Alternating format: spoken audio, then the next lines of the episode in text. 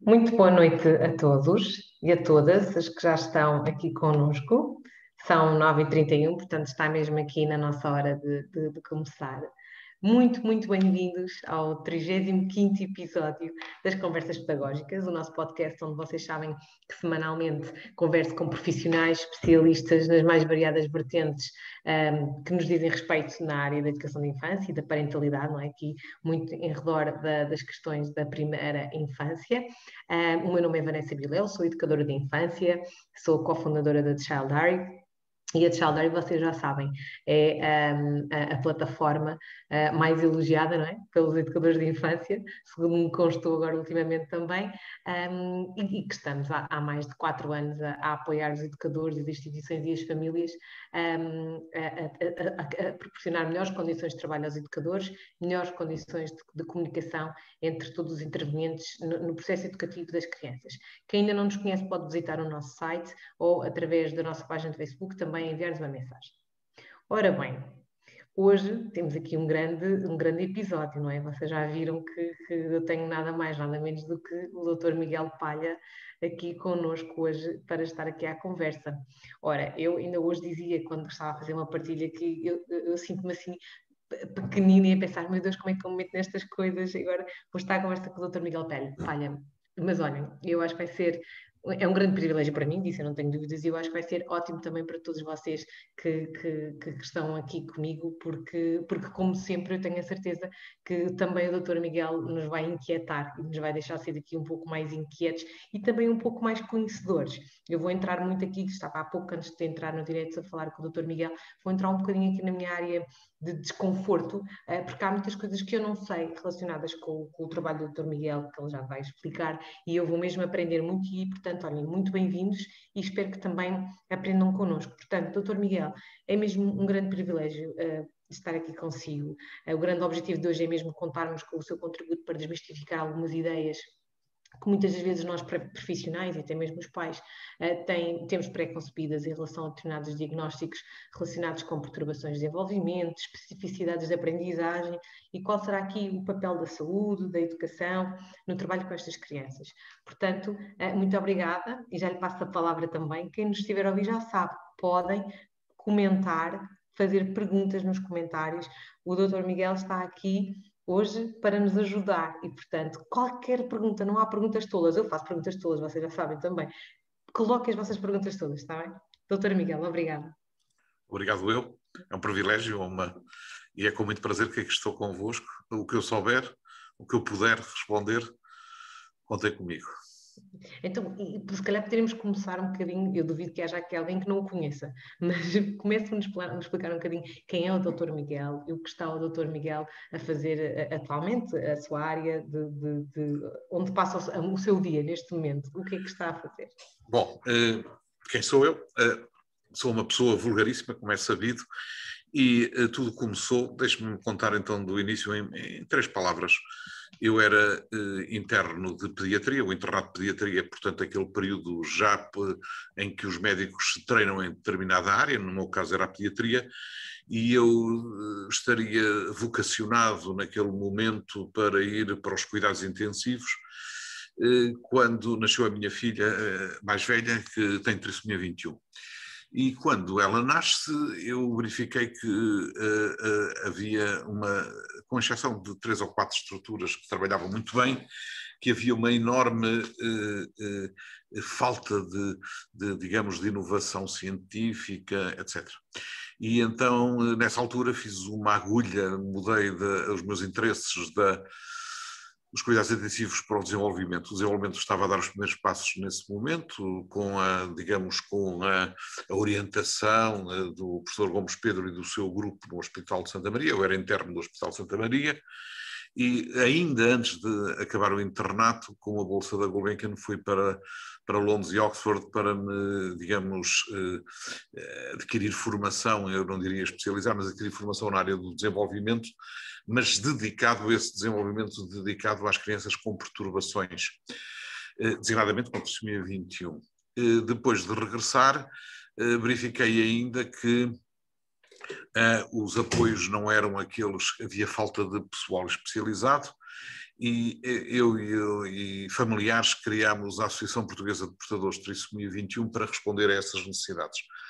De acordo com os estatutos da, da associação, elas, todas as, nós, portanto, somos obrigados, e eles, os estatutos estão blindados, somos obrigados a, a, a digamos, a, nos engajarmos ao ideal da discriminação, portanto, não pode haver crianças eh, fora dos seus contextos naturais, da sua escola, da sua casa, da sua associação recreativa, etc., e, uh, entretanto, uh, consegui, eu, fiquei, uh, eu consegui prover uma vaga de, de, desenvolvimento, já como pediatria de desenvolvimento no Hospital de Santa Maria, mas verifiquei que depois não tínhamos técnicos, não tínhamos os tais profissionais que trabalham em conjunto, em rede connosco.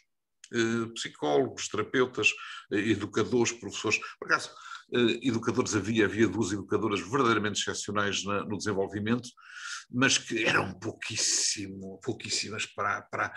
Naquela altura havia poucas unidades de desenvolvimento, para, em Lisboa havia só aquela, mas, a dizer a verdade, eh, e, e portanto era um trabalho imenso e uh, levou-me a que eu, já no ano 2002, uh, saísse do Hospital de Santa Maria com licença de investimento, eu ainda pertenço aos quadros do Hospital de Santa Maria, mas estou com uma licença de investimento, e decidimos criar, eh, sair dali para criar o CADIM. O CADIM é um centro de desenvolvimento em Cascais, fui eu que, que, que, eu, que eu, portanto, a concessão eh, foi toda minha, eh, mas depois um desentendimento, não interessa porquê, e nós regressámos a Penatos, mais concretamente a Chelas, e criámos o Centro de Diferenças. O Centro de Diferenças que se dedica, eh, que portanto se dedica a todas as áreas do neurodesenvolvimento. Nós temos, eh, temos um corpo clínico de cerca de 15 pediatras, temos 60 e tal, 50 e tal psicólogos, 60 e tal técnicos de educação especial, de reabilitação, e portanto educadores e professores, e que nos dedicamos especificamente a, digamos, a orientar as intervenções de crianças que se encontram nas suas famílias, nas, nas suas escolas, nas suas associações recreativas, etc. Neste momento, o nosso Centro de Desenvolvimento tem uma área do neurodesenvolvimento que eu coordeno, tem uma área da pedopsiquiatria, portanto, da psiquiatria infantil e da adolescência, temos uma área da neuropediatria, temos uma área da genética, temos uma área da social e, portanto, e já agora, e neste último ano criámos uh, uh, uma, um setor de medicina do adulto. Uh, sendo eu pediatra, pode parecer muito estranho, mas eu acompanho adultos que, embora eu, eu, como médico, possa acompanhar o que quiser, não é? Não, não tenho limites de idades, embora me tenha especializado na pediatria, mas um indivíduo, e agora me pediram uma rapariga, uma rapariga de 47 anos, com trissomia 21, que está com a mãe aflita e com problemas, e eu vou tentar ajudar, apesar de não ser, digamos, também a minha zona de conforto, mas, enfim, nós conseguimos eh, perceber melhor a linguagem, o desenvolvimento cognitivo, a socialização, as alterações psiquiátricas que ocorrem nestes, nestas faixas etárias, e, portanto, acabamos por ter uh, um trabalho muito, muito eclético. Relativamente à pediatria do desenvolvimento, o que é ela? Sim, pediatria... o que é, que é a pediatria do desenvolvimento? Exatamente, responder. O pediatra de desenvolvimento, eh, às vezes perguntam-me isso eh, e eu digo sempre, é que constrói, eh, é que constrói futuros.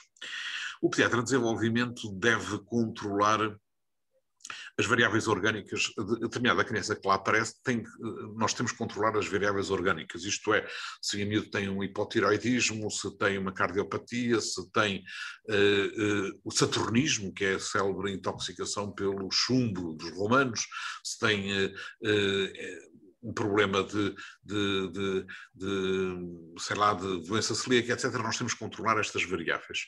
Depois temos que controlar as variáveis do neurodesenvolvimento e aqui temos a cognição verbal e não verbal, temos a linguagem, temos a motricidade fina, a grosseira, temos a socialização, temos a aprendizagem, temos depois variáveis como a atenção, a, a, a impulsividade, etc. Temos que controlar também variáveis eh, eh, emocionais e comportamentais. Como é que é a relação com a mãe? Como é que, como é que, se, como é que se estabelece a relação com as outras pessoas? Como é que é o sono? Como é que é, é o apetite, a alimentação? Doutor Miguel, os hábitos, Desculpe só interromper, mas estamos a falar já desde muito pequenininhos, portanto estamos a falar desde, desde o nascimento. Estamos a, estamos a falar até de antes de nascer. Ok. Eh, eh, tenho muitas consultas pré-natais de miúdos com problemas, que nós sabemos que tem, eu não vejo crianças sem problemas. Portanto, eu neste momento já não exerço pediatria geral, já não faço pediatria geral. Eh, o que faço é pediatria só de desenvolvimento. E com, todas as semanas, não, todos os meses, vá lá, me chegam crianças, bebés in utero, portanto, antes de nascerem, ora com trissomia 21, ora com síndrome, geralmente com síndromes genéticos, ou então às vezes com infecções, eh, com infecções eh, pelo citomegalovírus ou outra coisa qualquer. Agora já não apanhamos felizmente da rubela nada disso. E nós temos que, portanto, fazer isto desde o início, desde, mas geralmente desde que é bebê, portanto, depois que nasceu, qualquer problema que nesta área.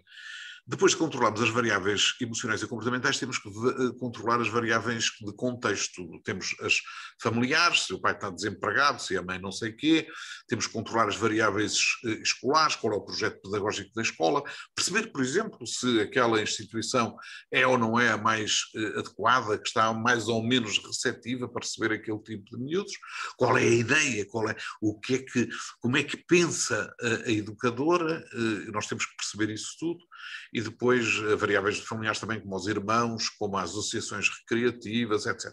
E, portanto, Uh, ao fim e ao cabo, o, pediatra de desenvolvimento tem que controlar todas estas variáveis, sempre com o objetivo de construir um projeto de vida para as pessoas em desvantagem e mais desfavorecidas. Nós estamos a falar essencialmente de problemas de neurodesenvolvimento e, portanto, não é tanto aquela criança que tem ansiedade ou uma depressão, essa é mais do foro da pedopsiquiatria, mas é aquela criança que fala mal, que não consegue, que tem, portanto, um déficit na cognição ou na motricidade ou na, na, ou na socialização, na socialização, na maneira como estabelece relação com os outros miúdos. Uh, uh, Miguel, diga. estamos a falar de bebés ou, ou de crianças que, que, já têm, que já têm um diagnóstico que as vai acompanhar para a vida toda? Não, não, não, não, não, não é nada disso, nada disso. Isso, aliás, é uma pergunta que vale milhões, essa. Aliás, é uma pergunta de exame que nós fazemos aos internos de pediatria. Nós, quando vamos fazer.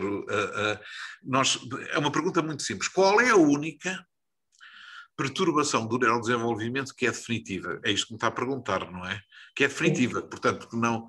Só uma, só uma, infelizmente, só, infelizmente ainda existe essa, que é a perturbação do desenvolvimento intelectual.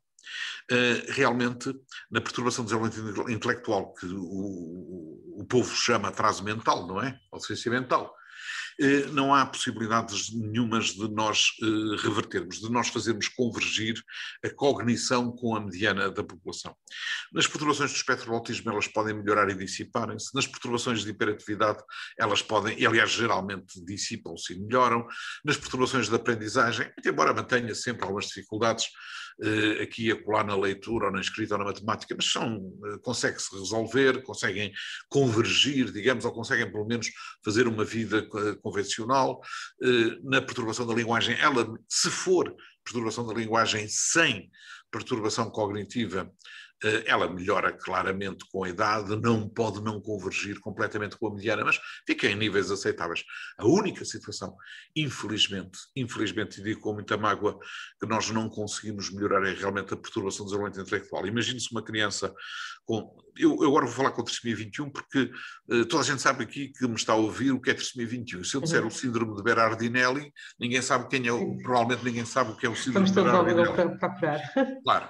E, portanto, uh, na, na, na 21, infelizmente nós conseguimos, curiosamente, eh, há pessoas que julgam que melhoram brutalmente a trissomia 21, a parte cognitiva, com intervenções aqui e lá. É, é, é, é, infelizmente, quando nós vamos fazer a análise de, comparação, análise de discrepância no desenvolvimento intelectual das crianças com trissomia 21 com indivíduos da mesma idade, vemos que existe um afastamento progressivo. Os meninos com trissomia 21 vão sempre melhorando a cognição, sempre, eles próprios, mas o, o, o seu nível vai se afastando da, da, mediana. Quando são mais pequenos está mais próximo, à medida que vai crescendo vão se afastando. Mas há uma coisa que melhora brutalmente e aí a intervenção é absolutamente essencial, que é o comportamento adaptativo, isto é, a autonomia. A perturbação do desenvolvimento intelectual é caracterizada pela associação de um déficit cognitivo portanto um QI abaixo uhum. do desvio padrão negativo, com, um, uma, com uma, um déficit no comportamento adaptativo, ou seja, na autonomia. Eu vou agora dizer autonomia, que não é a palavra correta, mas que uh, os, as pessoas percebem melhor. Se é verdade que o desenvolvimento cognitivo nós conseguimos melhorar um bocado, sobretudo a linguagem, uh, etc., Onde nós conseguimos realmente ter grandes, grandes, grandes, grandes ganhos é na autonomia. Nós, uh, e a autonomia é de tal maneira importante, é mais importante que a própria cognição, isto pode parecer estranho estar a dizer, hoje todos os autores uh, o dizem, mas nós, antigamente, ainda quando eu comecei a estudar, a, a gravidade, que agora os, os parolos chamam a severidade, da, da, da, da, da, da perturbação do desenvolvimento intelectual era medida pelo QI. E hoje é medida pelo grau de autonomia. Se é muito autónomo, o prognóstico é ótimo. Se é pouco autónomo, o prognóstico não é tão bom. E não interessa tanto o QI. Embora haja uma relação uh, direta entre uma e outra. Mas é sobretudo a autonomia. Miúdos, por, por exemplo, que são brutalmente autónomos, uh, uh, os pais ficam, as famílias ficam muito mais organizadas, muito mais. Uh, isto é fácil de compreender, julgo eu. E, portanto, ainda por cima, a autonomia é que depende mais da intervenção. E a autonomia começa, começa no, no, na, na, na, nas instituições pré-primeiro pré, pré, pré ciclo. Portanto, diga. Miguel, não, agora estava a falar e eu lembrei-me logo imediatamente das crianças com, com, com, autismo, por exemplo, não é? Sim em que o QI, por norma, não está comprometido, não é? Ah, não diga isso. Ah, não, não, diga isso. É, não lá, está, lá está, mais, mais uma ideia pré-concebida. Não, não, não diga então, isso. Não então, diga isso. Então, então uma criança, mas, mas, o que é que está mais comprometido? Agora lembrei-me do autismo porque estava a falar é assim, sobre, o... sobre a, adapta, a autonomia. Uma criança eu explico rapidamente. Uh, autismo, uh, que as pessoas têm muito, falam, ah, bem, agora tudo é autismo, tudo, agora tudo, o menino não brinca com os outros meninos, isola-se. Na, na, sua, na sua instituição, o menino isola-se, eh, é um autismo. Ora, o que nós fazemos, o que nós temos que fazer é a análise fenomenológica do isolamento. Portanto, porquê é que a criança se isola? Ela pode isolar-se porque tem uma perturbação do desenvolvimento intelectual e, portanto, tem um déficit na cognição social. Mas aí tem que haver uma incongruência com o nível cognitivo. Ela pode não brincar com os outros miúdos porque tem realmente uma perturbação do espectro do autismo. Ela não, pode não brincar com os outros miúdos porque tem uma perturbação da comunicação social. Ela pode não brincar. Comunicação social é, portanto, não, não querer estabelecer relação com os outros, mas sem estereotipias. Ele pode não brincar com o outro porque tem uma perturbação da linguagem. Um miúdo que não fala não vai aproximar-se dos outros, até porque os outros ficam impacientes e gozam e, e escorraçam. E, portanto, o miúdo auto-isola-se para não ser achincalhado. Pode ser por uma perturbação de hiperatividade com déficit de atenção, exatamente por causa da impulsividade. A impulsividade é o agir antes de pensar. É muito desagradável estar com os miúdos que são muito impulsivos, porque eh, impõem unilateralmente regras e brincadeiras, modos de brincar, eh, explodem rapidamente, zangam-se, agridem e tal impulsividade eh, faz com que os miúdos também se sintam mal e, e, e, se isolem. Pode ser porque está triste, pode ser uma depressão. O miúdo não brinca porque está com uma depressão. Pode ser uma ansiedade. Pode ser eh, até traços psicóticos, que é raríssimo. Há aqui, muita, há aqui muitas coisas que estão a falar de mutismo seletivo. Eh, estão... Não, não, não, não, não, não, não, não. O mutismo seletivo não tem nada a ver com isso. O mutismo, mas antes de acabarmos, vou explicar só, o mutismo seletivo não entra aqui nesta conversa. Não entra na conversa do isolamento.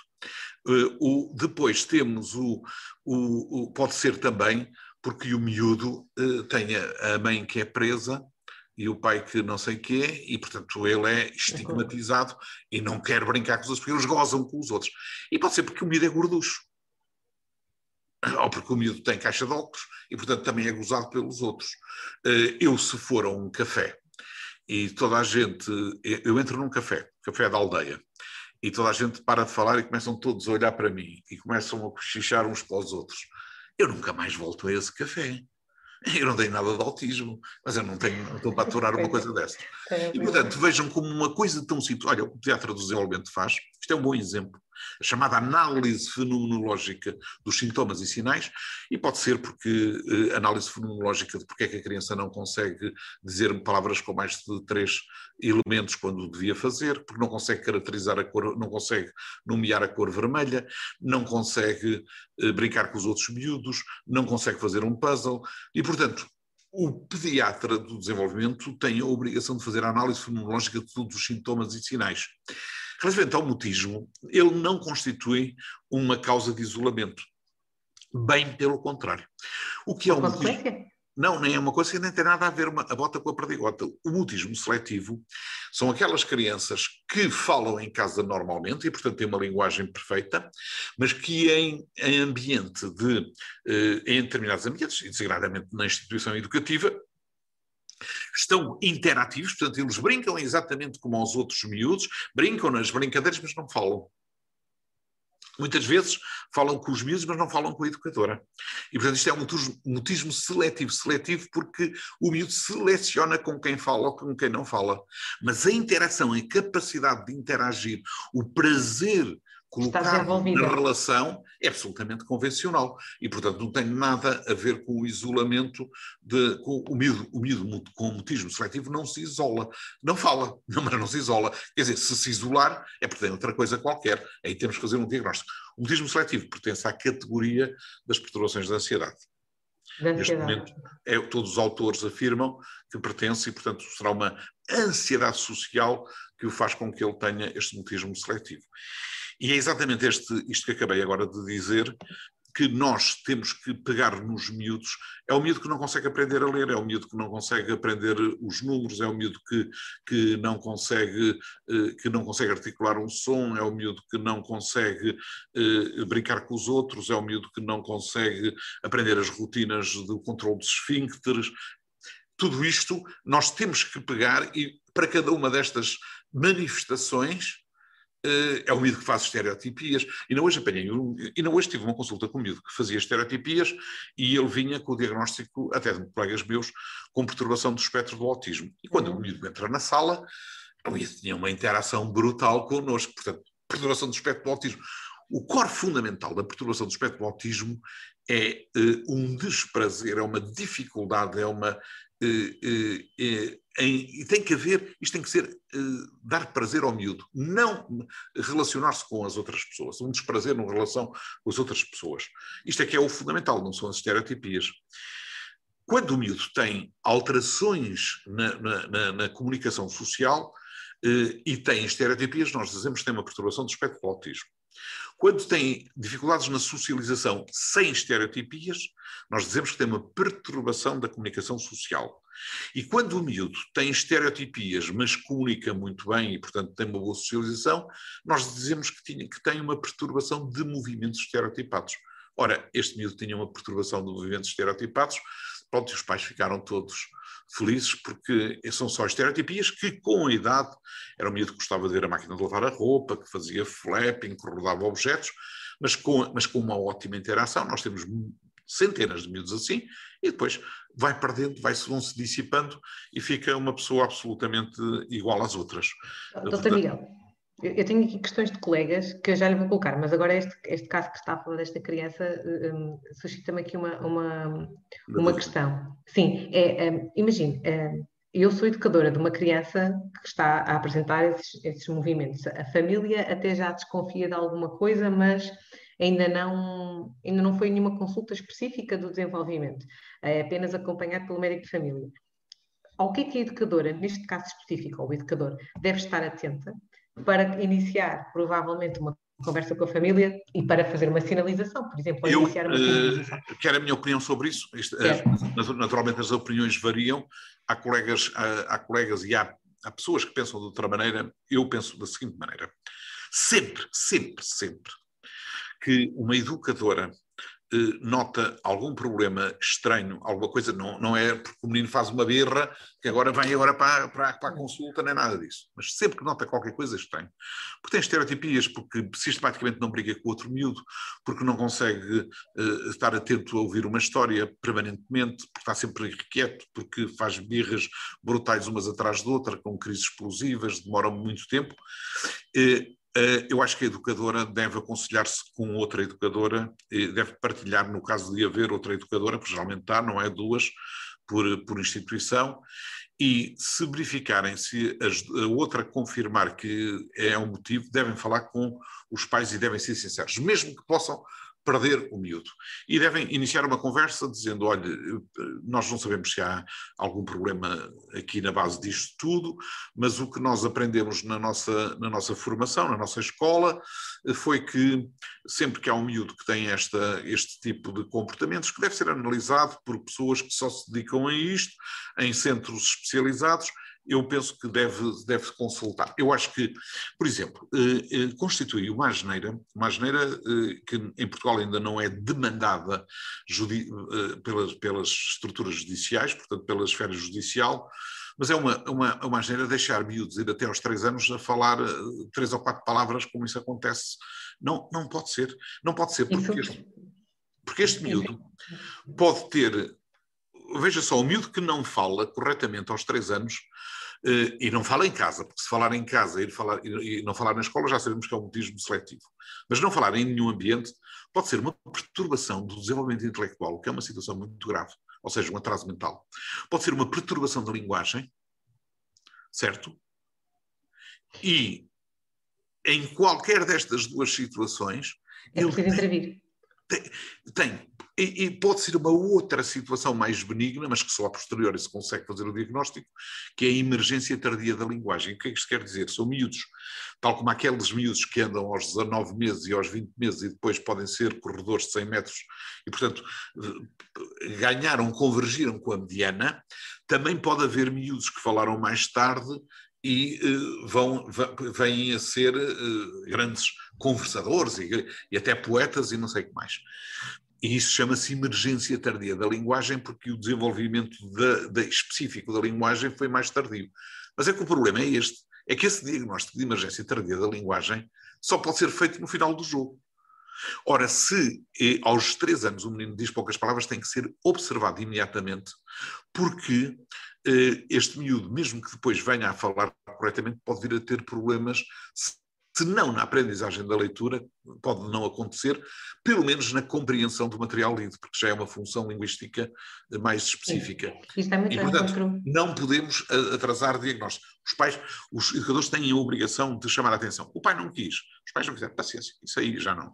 Tenho Sim, pena. Eu, tenho uma história dessas, eu já contei muitas vezes informações, eu tive uma criança uh, que era, era bilingue e eu, eu uh, por ser bilingue, eu, eu, trabalhei maioritariamente com crianças bilingues e, mas eu percebia que aquela criança não era só uma questão de ser bilingue, havia ali qualquer coisa. E fui, e, e fui estudando e fui tentando encontrar formas para poder argumentar junto dos pais, e os pais não confiaram muito em mim, naquilo que eu queria dizer, um, e, e, esperaram mais um ano. E a verdade é que a criança acabou por entrar no primeiro ciclo e ter que fazer terapia da fala já no primeiro ciclo, o que é, é, é prejudicial. Era, podia ter sido prevenido podia ter sido prevenido. E temos aqui uma colega, exatamente, que há alguns minutos tinha feito esta pergunta, e o doutor agora foi ao encontro da pergunta um, desta educadora, que é a, a, Maria João Moreira, diz que é educadora há mais de 20 anos, e cada vez mais lhe aparecem crianças de 3 anos ao, ao, ao jardim de infância com perturbações da linguagem, ou seja, não dizem uma palavra, ou então como este, estas questões que, que, o doutor está a dizer. É que se devem estas perturbações? O, o, doutor Miguel consegue encontrar algum fenómeno, algum aspecto? Há várias variáveis, há várias variáveis. Uh, variáveis desde logo genéticas, pais que falaram mais mais tarde e que depois são miúdos que vêm a falar corretamente, e a tal emergência tardia da linguagem. Ambientes paupérrimos, isto é muito raro, muito raro, muito raro. A, a, linguagem é uma função cognitiva superior que exige mediação. O que é que isto quer dizer? Se nós metermos um miúdo acabado de nascer num corral, eh, o típico corral ou num poço, como quiser, eh, isto é uma imagem, não é? Naturalmente. Eh, ele nunca irá falar. Nunca irá falar. Porquê? Porque o desenvolvimento, nós temos a capacidade à nascença de falar qualquer língua, eh, mongol, etc., e é necessário que as ligações neuronais sejam, sejam eh, digamos, eh, excitadas para que a, a criança possa aprender a falar. Portanto, ninguém é uma função. E porquê é que isto acontece? Porque o desenvolvimento da linguagem na espécie humana é muito recente. Existe simplesmente, tão somente, há 120 mil, 150 mil anos, com o Homo sapiens sapiens, como a própria definição. Antes disso, eh, eh, o, o, o homem, portanto, fala muito pouco tempo e, ao contrário de perceber bem aquilo que vê, se meter um miúdo num corral, ele vai conseguir eh, andar, vai conseguir subir escadas, vai conseguir deslocar objetos, vai...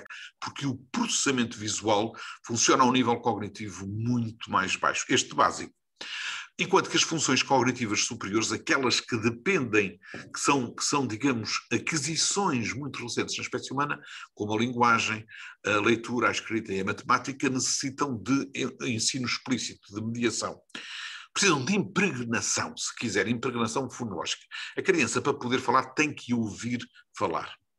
Ora, se houvesse numa situação extrema, que eu nunca, nunca na minha vida me aconteceu, em que a criança nunca foi submetida a, a, um, a um, processo destes de linguagem pobre, pobre, pobre, eh, naturalmente que nem mesmo, nem mesmo em famílias de surdos, porque eles depois ouvem televisão, uhum. não sei o quê, escolas. Escola. É, é raro acontecer, mas de qualquer das maneiras era uma hipótese teórica que pode acontecer, uma impregnação inexistente ou insuficiente. Isto era como se fosse, imagine-se, isto é uma metáfora também, estes miúdos são como pianistas que em lugar de estarem a tocar duas horas por dia, estão a tocar cinco minutos. É claro que um pianista que toca cinco minutos por dia não pode tocar como se tocasse 20 minutos. E, portanto, se o ambiente uh, fonológico, o chamado bombardeamento linguístico, for mais uh, reduzido, naturalmente pode ter consequências. Portanto, causas genéticas uh, uh, e que geram problemas orgânicos, uh, causas ambientais e, basicamente, ah, e, e, também há um fenómeno que é a atenção. a atenção é necessário que haja atenção à linguagem. Portanto, se o miúdo tiver com um ambiente muito rico do ponto de vista linguístico. Mas se não estiver atento a essa linguagem, é novamente um pianista que, em lugar de tocar duas horas, está a tocar cinco minutos porque está permanentemente distraído, não, não consegue. O, o déficit de atenção é eh, uma causa importante de déficits da linguagem. Mas a grande maioria, apesar destas causas todas que apontei, a grande maioria é desconhecida. Não se sabe porque é que uh, isto acontece. A, a mas, é, mas, a, mas, a, mas a educadora tem razão que a Maria João tem razão, porque eh, eu acho que também está a aumentar a incidência, ou nós estamos mais atentos, nós estamos a valorizar mais, e que no meu tempo, se calhar quando eu era miúdo, ninguém valorizava nada disto, mas hoje em dia eh, parece que há realmente um aumento destas eh, situações de perturbações da linguagem. Há uma colega que, eu peço desculpa porque já perdi o nome da colega, mas há uma colega que perguntou: poderá, na sua opinião, estar relacionado com a comida triturada até muito tarde, chupeta? Não, não, não, tá, tá não, nada a ver. Não, não, não. O, esses processos todos poderão alterar a articulação. Uma coisa é fala, é a articulação dos sons, isso tudo. Eu, é, em lugar de dizer porco, dizer pouco. Outra coisa é simbolização, que quando eu digo pouco se, se, simboliza para o animal porco, isto é linguagem mais propriamente, eh, é mais abstração, isso tudo. Quando é um problema de articulação, tem realmente a ver com os dentes, tem a ver com o céu da, com, com o céu da boca em ogiva, com a, a língua. Por exemplo, nos vídeos contra 2021 é uma preocupação que nós temos imensa. Eh, aliás, o maior especialista do mundo nesta matéria, eh, que nós estamos agora a falar aqui de, uhum. de problemas de, de malformação aqui da coisa, é o professor David Andrade, da Faculdade de Medicina Dentária do Porto, que descobriu que os miúdos com 2021 não tinham a língua grande, tinham a boca pequena. E antigamente havia uh, o hábito uh, infeliz, infeliz de fazer aquilo que se designava uma glossectomia, ou seja, uma ablação da ponta da língua cirúrgica, e hoje ele faz exatamente o contrário, expande o continente, ou seja, mete expansores na boca, aparelhómetros, daqueles que, que, toda a gente agora usa, até os velhotes, mete, expande, os o, abre o maxilar, expande e cria uma cavidade oral muito maior. E então a criança já tem sítio para meter a boca. Uh, uh, eu estou a ver que está com a boca fechada e se reparar, se reparar, tem a, a, língua colada ao céu da boca. Agora não, que está a rir-se. Mas tem a língua Sim. colada ao céu uhum. da boca. Ora, uhum. como o céu da boca dos miúdos com 2021 é muito pequena, é muito pequeno, eles não podem colar ao céu da boca, têm que pôr a língua cá fora. E, portanto, o que é que ele vai fazer? O que é que ele descobriu? Expande o maxilar superior e a língua já cabe dentro da boca. Portanto, fenómenos. Afeta como... a linguagem. Diga, diga. E não afeta a linguagem, afeta a fala. A fala, ok.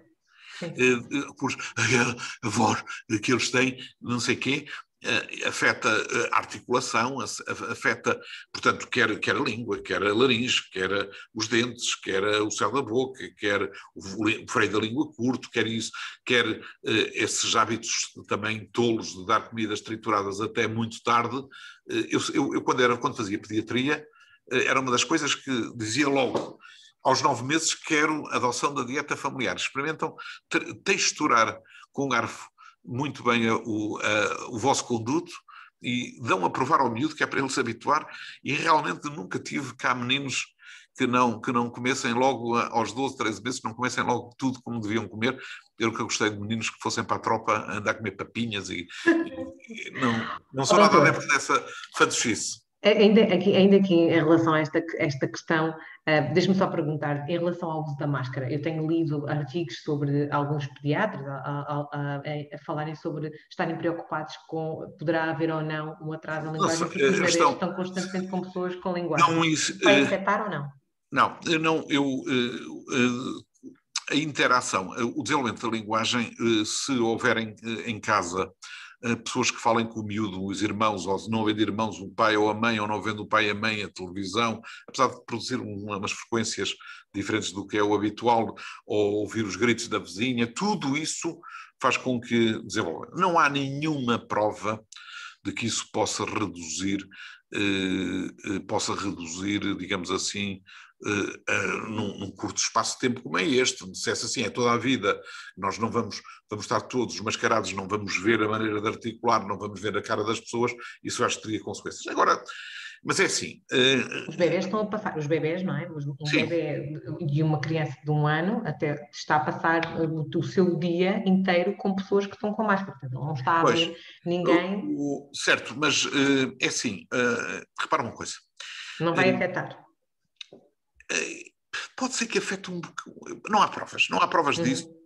Agora os, os, os parolos também gostam de dizer não há evidências, mas, mas é, não há provas em português, é provas científicas de que isso aconteça.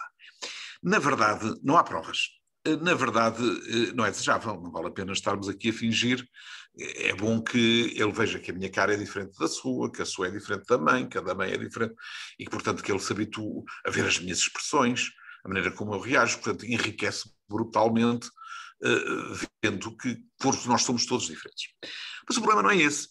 O problema é que nós estamos perante uma situação pandémica em que realmente para as crianças o perigo é mínimo, realmente para as pessoas da sua geração o perigo também é muito, muito reduzido, muito pequenino, mas para os avós dos miúdos, uh, e se algum, por causa desta palermice, nós vamos pegar aos miúdos e os miúdos pegam aos avós e os avós morrem, os avós é uma coisa absolutamente preciosa. Os avós são preciosos e, portanto, nós não nos podemos meter nisso. Portanto, tem que haver aqui. Pergunta-me, mas eh, prejudica? Se calhar prejudica, se calhar é a minha intuição. Portanto, não há provas. Não há, aliás, nem, havia possibilidade de fazer estudos. Claro, é tudo muito recente. Como é que se consegue controlar variáveis e elementos? Uh, número de horas de treino, qual é o treino, que palavras é que utilizavam, uh, não sei quem, quem consegue controlar estas variáveis todas para provar isso. De qualquer maneira, a intuição, o bom senso diz-nos que não é bom.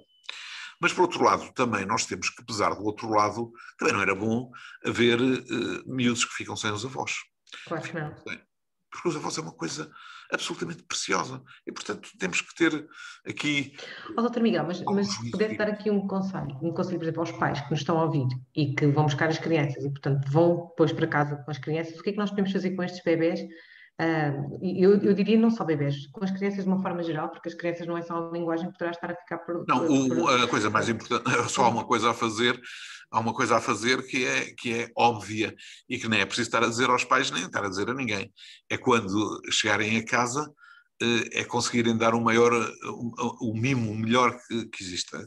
Conseguir dar mimo eh, qualitativo e quantitativo de, da maneira como puderem, de adorarem até à loucura naqueles períodos poucos que têm com os miúdos, porque isto faz parte da nossa vida e o resto vem atrás.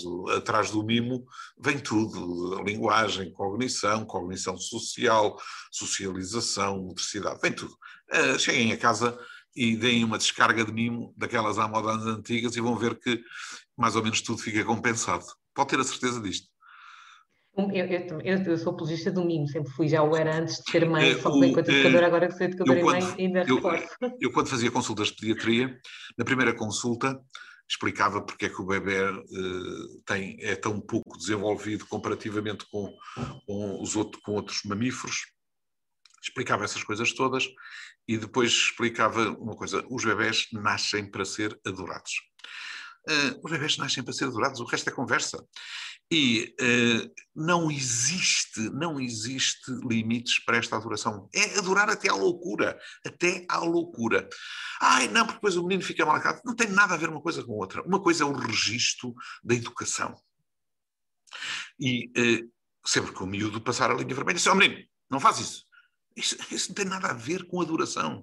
A adoração tem, é, é uma. trabalha no registro dos afetos, é nós estarmos presentes, adorarmos, é, é, pensarmos só neles, é querermos estar com eles, queremos apertá-los. Isso é adoração. Outra coisa é o, o, a educação. Mas na educação, é, cada um siga aquilo que quiser. Nada de, de, de grandes cedências, porque senão já sabemos que temos a, estamos a criar um monstro. E, portanto, uma coisa é o registro da adoração, dos afetos, outra coisa é o registro da educação. Portanto, adorar até à loucura, sem qualquer sombra de dúvida. Eu, eu concordo e temos aqui imensos, uh, imensas uh, educadoras e imensas pessoas que não são educadoras que também nos estão a acompanhar, que estão a dizer que concordam e, e que concordam também que os avós são, são preciosos. Eu são também preciosos. concordo que os avós são muito, muito preciosos. Preciosos. E, e, e, e, que tem aqui umas questões ainda relacionadas com. Eu queria falar um bocadinho do Diferenças e também já partilhei aqui o link do Diferenças, porque havia aqui colegas que estavam a, a perguntar, mas antes disso eu queria só colocar aqui uma, duas questões. Uma que foi aqui há pouco da educadora Ana Luísa Ferreira, que hum, eu sei que a Ana Luísa é coordenadora pedagógica de, um, de uma IPSS uh, eh, e pergunta-nos: agora os, todas as crianças vêm com diagnóstico de atraso global do desenvolvimento. Mas isto não nos diz nada, ou seja, não, isto não, não nos enquadra grande coisa. O que é que nós fazemos com, com, com um diagnóstico destes? É não, fazem, não fazem nada. Eu vou explicar. Uh, atraso global do desenvolvimento é a mesma coisa que uh, uma pessoa chegar com um carro que não anda a, um, uma oficina e dizer este carro está, é, está, com, está estragado, tem um problema qualquer. É a mesma coisa. Não, não, atraso global, atraso global desenvolvimento era uma designação antiga para quem não quer comprometer-se, para, para, para pessoal que não quer comprometer-se com, com nada. E, portanto, dizem, global ainda por cima tem, tem que ter duas vertentes. Global quer dizer que todas as funções do neurodesenvolvimento estão atrasadas e, portanto, será uma perturbação do desenvolvimento intelectual, em princípio, e que também ainda tem um atraso no crescimento. Portanto, é global porque é crescimento e desenvolvimento. Ora, isso é muito difícil. Isso é, um, é digamos, uma, uma, é uma eh, enfim, eu nunca saiu da minha pena eh, tal diagnóstico, nem autorizo a que, que saia de, de enquanto diretor clínico, que saia de lado do nosso uh, coisa.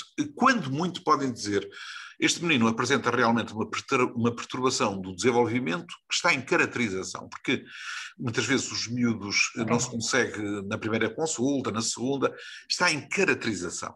Mas não, atraso global do desenvolvimento é uma designação que é insuportável. E temos aqui outra colega que pergunta um, qual é a opinião do doutor a um, um, a um, aluno que apresenta um discurso imperceptível e que vai ingressar no primeiro ciclo, se considera benéfico o adiamento de matrícula. E eu, se calhar, aproveito e alargo esta questão aqui para outras questões, porque eu também já li artigos seus uh, já sobre isto, sobre a questão de uh, retermos as crianças e não as fazermos passar de ano. Neste caso, Sou é muito, eu sou muito pouco adepto de, de retenções e de, não, e de adiamento. Pois, eu sei que eu li um bocadinho, mas gostava que o Dr. Miguel passe aqui um bocadinho sobre isso. A, a, a pergunta, a pergunta que nós temos que fazer, eh, vou responder eh, de duas maneiras, em duas coisas. Em primeiro lugar, a criança que tem um discurso imperceptível e que tem aquilo que se designa por uma perturbação da fala, eh, ora, exatamente o, o, o, a aprendizagem da leitura pode ser mais, uma das mais poderosas armas para a correção da articulação verbal. É claro que ele vai dar erros a escrever, é claro que ele vai ter algumas, pode ter algumas dificuldades na aprendizagem da leitura, mas se aprender a leitura, eh, vai acontecer um fenómeno que se designa teaching reading to teach talking, ensinar a ler. É um programa que, aliás, precioso, que é o que nós utilizamos, por exemplo, na Trissomia 21. Começamos com este programa aos três meses de idade eu não disse três anos, disse três meses de idade, teaching reading to teach talking, ensinar a ler para ensinar a falar. Ora, um miúdo que aprenda, consiga aprender a, a, ler, um miúdo que tem um discurso muito imperceptível, muito incompreensível, ele vai uh, analisando uh, através da leitura, pode ser um auxiliar uh, fabuloso. Eu não vejo nenhuma, se o miúdo tiver tudo em ordem com, com essa razão, eu não vejo razão para, para ser adiado. Ora, quando é que qual é, existem várias abordagens sobre a maneira como deve ser quando é que deve ser ou não deve ser adiado o ingresso no primeiro ano. Eu faço sempre um exercício, obrigo todas as pessoas que trabalham comigo, os educadores, os psicólogos, os professores, toda a gente, a fazer um pequeno exercício. Temos uma criança, o Zezinho, que está com seis anos e que tem eh, um problema qualquer de desenvolvimento. E ele, temos que equacionar duas hipóteses. Ele ingressa nesse ano letivo no primeiro ano ou mantém-se nesse ano letivo no, no pré-escolar? Qual, previsivelmente, qual é que é o impacto maior de, neste miúdo se optar por uma solução ou por outra? Imaginemos um miúdo com trissomia 21. Nós estaríamos tentados a dizer, ah, ele não tem maturidade e não tem que mais. Mas o simples facto de ser submetido à carga de uma aula pode ser benéfico ou não. E uh, o, muitas vezes, quando nós adiamos, temos que ter sempre, sempre, sempre, sempre a salvaguarda, sempre, de que vamos tentar desenvolver as competências de uma forma mais eh, bem dirigida e mais. Portanto, não é tratar como um menino qualquer que está na pré, mas tratar de uma maneira mais, eh, eh, digamos, mais específica, de forma a tentar criar-lhe as pré-competências para depois, no ano seguinte, ele não ter dificuldades. Mas o exercício é sempre este. Se o miúdo entrar na pré, ele, no primeiro ano, ele ao fim de um ano, portanto, no ano no, no, no julho, julho uhum. ano seguinte, ele estará melhor se tiver entrado na pré, na, no, no, no escolar, ou se tiver mantido na pré. Há miúdos que, se, que, eu acho que se mantêm melhor na pré, poucos, muitos, maior parte, acho que eles podem melhorar no primeiro ano. Por exemplo, este miúdo que me falaram da articulação verbal, acho que ele pode melhorar, com, ele se se mantiver no, na, na pré, acho que poderá ficar eh, menos, em, em, não ficar com tanta vantagem se tiver entrado no primeiro ano. Mas se, por exemplo, for um problema cognitivo ou comportamental, por exemplo, se for um problema comportamental brutal, daqueles miúdos que têm crises explosivas de, de, de hora a hora, não há maneira de o ter na, na sala de, de, aula, não há maneira, não, há, não, não, não, é muito difícil. Então aí pode equacionar-se realmente manter, porque o ambiente pré-escolar é mais e vai, e vai, permitir o desenvolvimento de alguma maturidade. Sim, algumas competências que podem ser úteis, etc. Mas, uh, mas isso tem que ser ponderado caso a caso. Isto não pode ser, não há regra. E, portanto, este exercício tem que ser feito. Temos que fazer um deve e um haver. Portanto, temos que fazer prós e contras. E temos que ver a idade, os amigos, a, a, a mentalidade dos pais, a mentalidade da educadora, o projeto pedagógico da escola, as as pré-competências na leitura, escrita e matemática, do outro lado e do outro, e depois vamos comparando e vamos chegando depois a uma conclusão. Isto é um exercício que tem que ser feito eh, em, em chamado, num chamado controle de variáveis. E, portanto, não pode ser dito assim. Por exemplo, a mãe, eh, eh, podemos achar que o menino quer, quer ficar, que ficava bem adiado mas a mãe pode não querer e pronto, já basta mãe não querer que. Esta era uma questão agora que eu ia falar, que, que estava também no nosso guião falarmos um bocadinho sobre, sobre a questão da família, não é? Portanto, nós temos aqui um papel fundamental enquanto educadores, um papel fundamental desde ainda intrauterino do, do, do, do, pediatra ou, ou, de uma equipa multidisciplinar que começa a trabalhar com a criança e a família. Onde é que nós vamos colocar aqui, a, a, família tem que estar muito no centro da nossa, da, centro, da nossa, do nosso trabalho. Aliás, se não, eh, todas as aprendizagens dos miúdos com perturbações do neurodesenvolvimento, quase todas as aprendizagens faz-se ou em contexto familiar ou em contexto escolar. Não serve é, para nada. Não serve então, para onde nada. É que entra, então onde é que entra o, o diferenças? Onde é que entra a vossa equipa? O, o nosso, o, o, nosso centro é tão somente de consultadoria. Por exemplo, as nossas técnicas reúnem-se uma vez por semana. Eh, as nossas técnicas, eu costumo dizer isto, uh, isto são como aulas de música. Ninguém vai à aula de música uh, para uh, tocar piano. Ninguém, não, isso não faz sentido. O menino toca piano para o professor, ele vê o que é que está errado, corrige e diz assim: agora vais para casa estudar, e o menino tem que ir estudar uh, as peças para casa. Para, na semana seguinte ele definir. Esta é função, isto é, é uma, uma, metáfora, não é? Estamos, estão a compreender. Esta é a função dos terapeutas e, portanto, de, de, de, de todos os terapeutas especializados, sejam eles educadores, professores, é darem um conjunto de objetivos, de metodologias, de avaliações, etc., eh, eh, para, eh, para aquele miúdo treinar nos contextos, sempre, sempre, sempre nos contextos naturais. Não, hoje está provado que não vale a pena contextos artificiais, não, não, não servem para nada. E por contexto artificial está a falar o quê? Está a falar de a criança que está no seu, no seu contexto de sala com o seu grupo e, portanto... Não, é contextos artificiais, quer quanto aos objetivos, quer quanto aos contextos mesmo físicos, quer aos, às metodologias, Mas quer físico... às avaliações. Por exemplo, ele para aprender, uh, por exemplo, uh, a ler tem que ser com os outros miúdos e num contexto normal e não sei Era isso que eu lhe ia perguntar, ou seja, Sim. nós não podemos tirar a criança da ah. sala para ir para um gabinete e no gabinete vai sentar com a terapeuta a fazer um trabalho individual. Tem que estar nenhum, no seu contexto natural. Ninguém aprende a falar russo uma hora por semana. Exato. Ninguém aprende a falar russo uma hora por semana. Uh, tem que ser nos contextos, tem que ser. Uh, a educadora tem que ser e a professora tem que ser. Uh, tem que ser a parte, e a mãe e o pai tem que ser a parte principal. Eu diria que o centro. As EMAIs, as EMAIs, não é? As equipas multidisciplinares Sim. de apoio à educação inclusiva têm que ser, são constituídas por vocês uh, diferenças. Não, mas, mas, isto, mas, isto, é só para dar, é só para dar estratégias e, e objetivos e tudo. Porque a execução e a boa execução tem que ser essencialmente na família e na, e na escola. E tem que ser nas duas. Porque eh, há muita gente que diz, ah, não, é a família que é o centro, depois a escola andava. Não é. É a família e a escola. Porque, primeiro, o miúdo está muitas horas na escola. Depois, o, os profissionais de educação são profissionais não, não, são, não são pais. E os pais não têm que ser eh, especialistas em desenvolvimento, nem têm que ser especialistas em educação. E depois eh, a educadora e a professora têm que gerir vários miúdos, que é fundamental os miúdos estarem uns com os outros e aprenderem, brincarem. É durante a brincadeira que têm que ensinar, é durante uh, os períodos de apresentação de matéria que têm que ensinar, é durante uh, as refeições, é durante uh, os momentos em que o miúdo tem uma birra. Os professores estão lá. E, portanto, os pais também estão lá depois, noutros períodos. Portanto, é os pais e os professores. Nós somos menos importantes. Os técnicos, eh, os, os tais terapeutas, o que têm que fazer é essencialmente eh, eh, definir, e aí é que é a especialidade, definir, sei lá, objetivos, metodologias, contextos, etc., e avaliações para que depois possam ser executadas na família e na escola. Na escola e na família, e também na associação recreativa, se for o caso, no balé, no, sim, nos escuteiros também.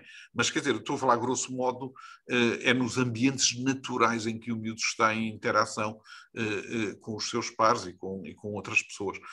Tudo que seja no gabinete artificial. Eh, isso não. não, mas, não... Mas, mas, é fundamental também. É fundamental para definir trabalho, eh, para fazer propostas. Mas, não, não, para é... executar. Não, para executar. Eu estou, estou repito, eh, ninguém aprende a falar russo uma hora por semana. Uhum. Acha que a educação inclusiva, eu tenho lá esta pergunta no guião da Bonita, agora não me recordo bem, mas acha que a educação inclusiva é uma realidade, é um mito, é um caminho em construção? Em que pé é que estamos aqui do ponto de vista da educação? eu acho que, que inclusiva acho que é uma. Eh, eu, eu, como não sou uma pessoa muito preocupada com os conteúdos curriculares nos miúdos com, eh, com perturbações de desenvolvimento intelectual, o grande problema aqui, não estejamos aqui com, com fantasias, o grande problema dos miúdos com, são, os, são uh, as perturbações de desenvolvimento intelectual, as perturbações da linguagem e as perturbações específicas da aprendizagem, antigamente, antigamente designadas por dislexias, disgrafias, descalculias. Esse é que é o grande problema, são esses abusos, mas sobretudo a perturbação do desenvolvimento intelectual. E, portanto, eh, eu, no meio de com perturbação do desenvolvimento intelectual, não estou tão preocupado com os conteúdos curriculares, não me interessa nada se ele vai aprender a fazer logaritmos ou outras coisas que eu também já não sei fazer, nem, nem tenho interesse.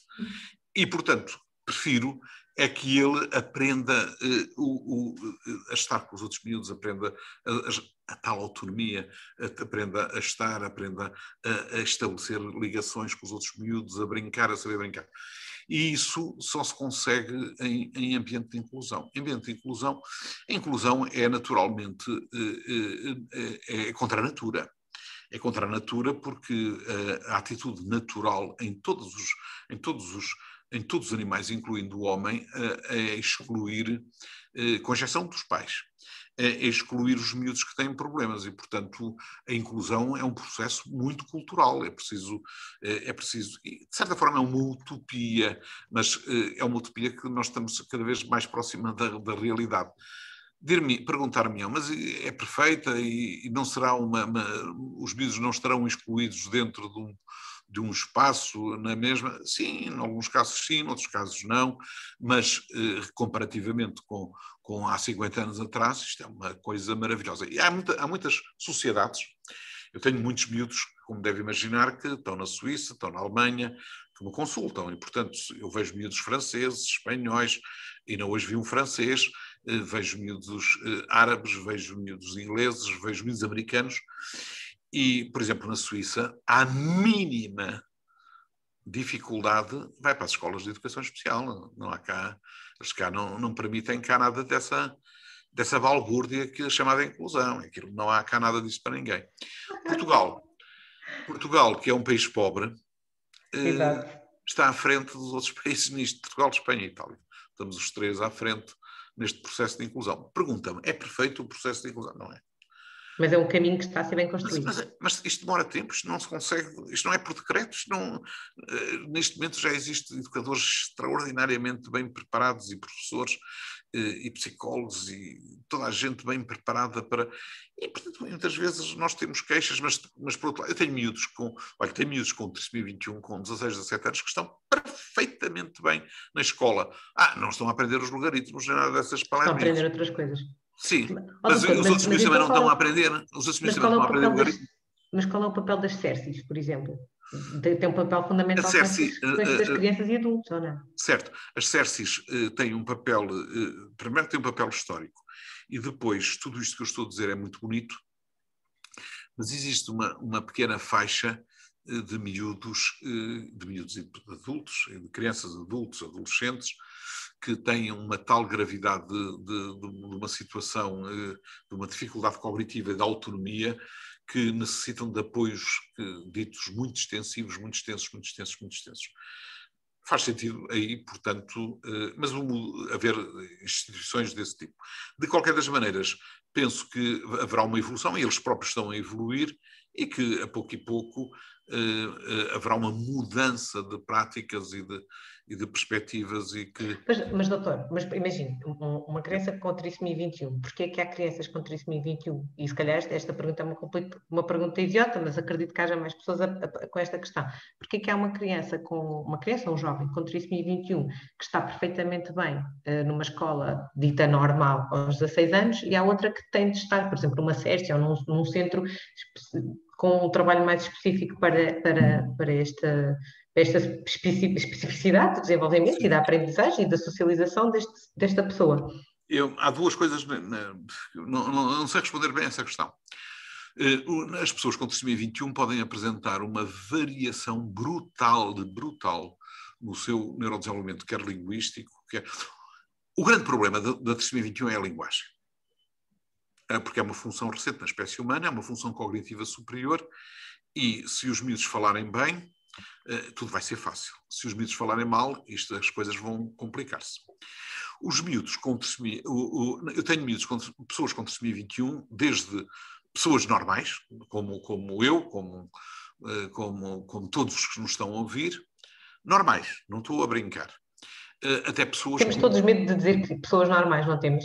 Temos de, existe este receio de termos como normal, se outras não fossem normais. Mas é normal do ponto de vista cognitivo, falo uhum. normalmente como eu estou a falar, naturalmente com, com, de maneira diferente, porque foram educados de maneira diferente e, portanto, têm interesses diferentes, têm formações diferentes, mas falam bem.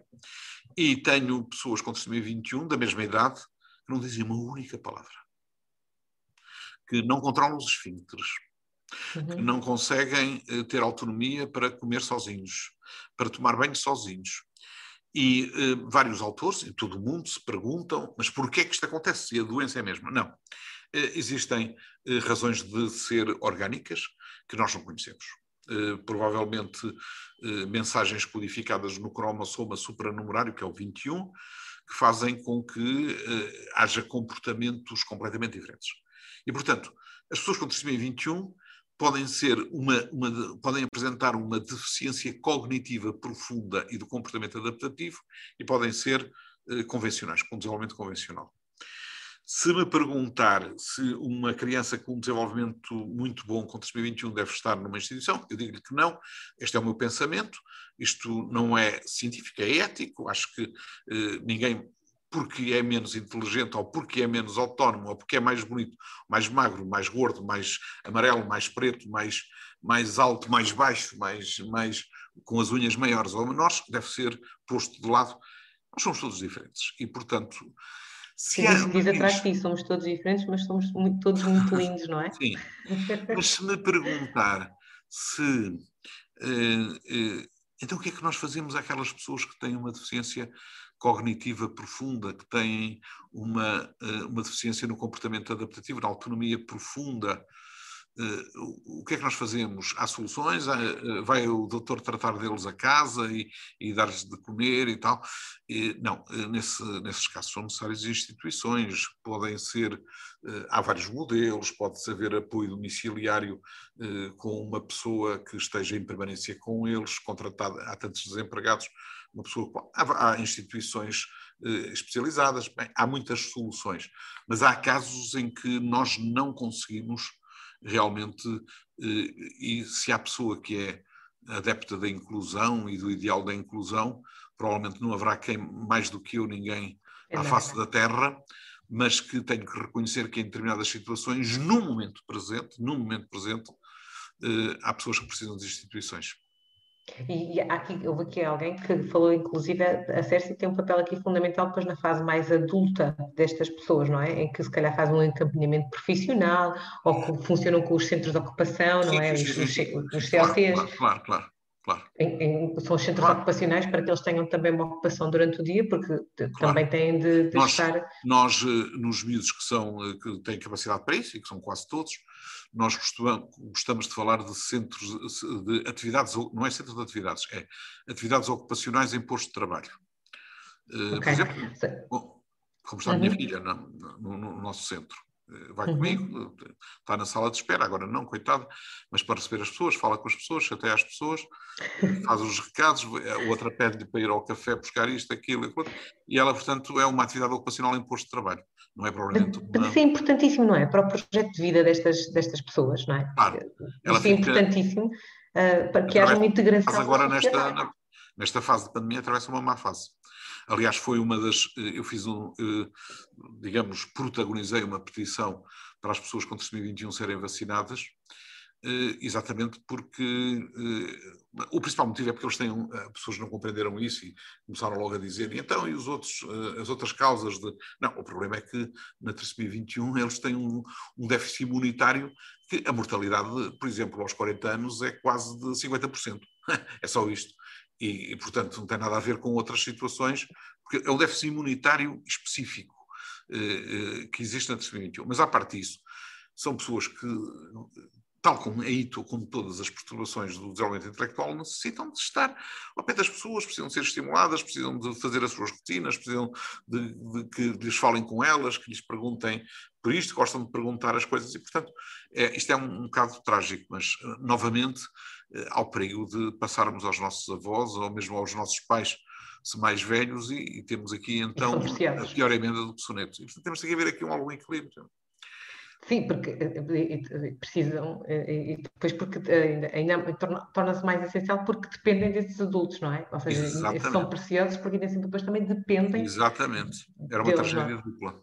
Sim, temos aqui uma colega que está a perguntar sobre a paralisia cerebral. Um, ou seja, na paralisia cerebral também defende que estas crianças também estejam em contexto uh, normal, vamos dizer chamar normal. A paralisia cerebral, a paralisia cerebral é exatamente que, como a trissomia 21. Uh, neste aspecto, há pessoas verdadeiramente, uh, aí ainda mais, uh, por exemplo, o, o, maior compositor, dizem, da segunda metade do século XX, eu não gostava da música dele, de qualquer das maneiras, era um, um indivíduo que tinha, uh, uh, era professor no Conservatório de Paris, portanto, não era, não era propriamente um, um coisa, tinha uma forma de paralisia cerebral. E há pessoas com paralisia cerebral que são, portanto, quase em, em, em vida vegetativa, quase que sem reconhecerem os próprios pais e tudo. E aqui, novamente, na paralisia cerebral, a paralisia cerebral é uma, uma, situação completamente diferente. Existe uma lesão do sistema nervoso central à nascença, em que provoca eh, um, perdas motoras, portanto, problemas motores, problemas cognitivos, linguísticos, etc. E aqui é a mesma coisa. Eh, se, se, se tratar de pessoas que são eh, brilhantes do ponto de vista cognitivo, porque que, que direito temos nós de meter numa, em escolas especiais ou em situações de à parte. É claro que se se tratar de crianças ou de adultos em, em vida vegetativa, é muito difícil nós termos nas, nas escolas, e, mas há soluções intermédias que nós podemos desenhar, de haver espaços próprios dentro das escolas regulares, etc. Mas pronto, aqui é admissível que numa fase de transição, eu não estou a falar daqui a 50 anos, daqui a 50 anos isso não vai ser tolerado haver crianças à parte. Mas, mas eh, pronto, que, que sejam. Eh, Era bom que fosse mais breve, não é? Era, bom. É, mas, acha... mas, isto demora muito tempo, tudo demora muito tempo. Oh, oh, doutor Miguel, mas acha que existe uma falha da nossa parte de profissionais de educação que deveríamos não. saber um bocadinho mais uh, não, sobre não. estas especificidades de aprendizagem de não, não, não acho que tenha que haver. Se houver alguma falha, uh, não é ao nível dos, dos os, os, educadores e professores têm tantos problemas que não podem conhecer profundamente bem aquilo a que nós chamamos uh, uh, a análise neurodesenvolvimental, o input, processamento output de todas as funções do desenvolvimento, não podem, não podem saber isso, porque se soubessem, eu contratava-as imediatamente para trabalhar comigo.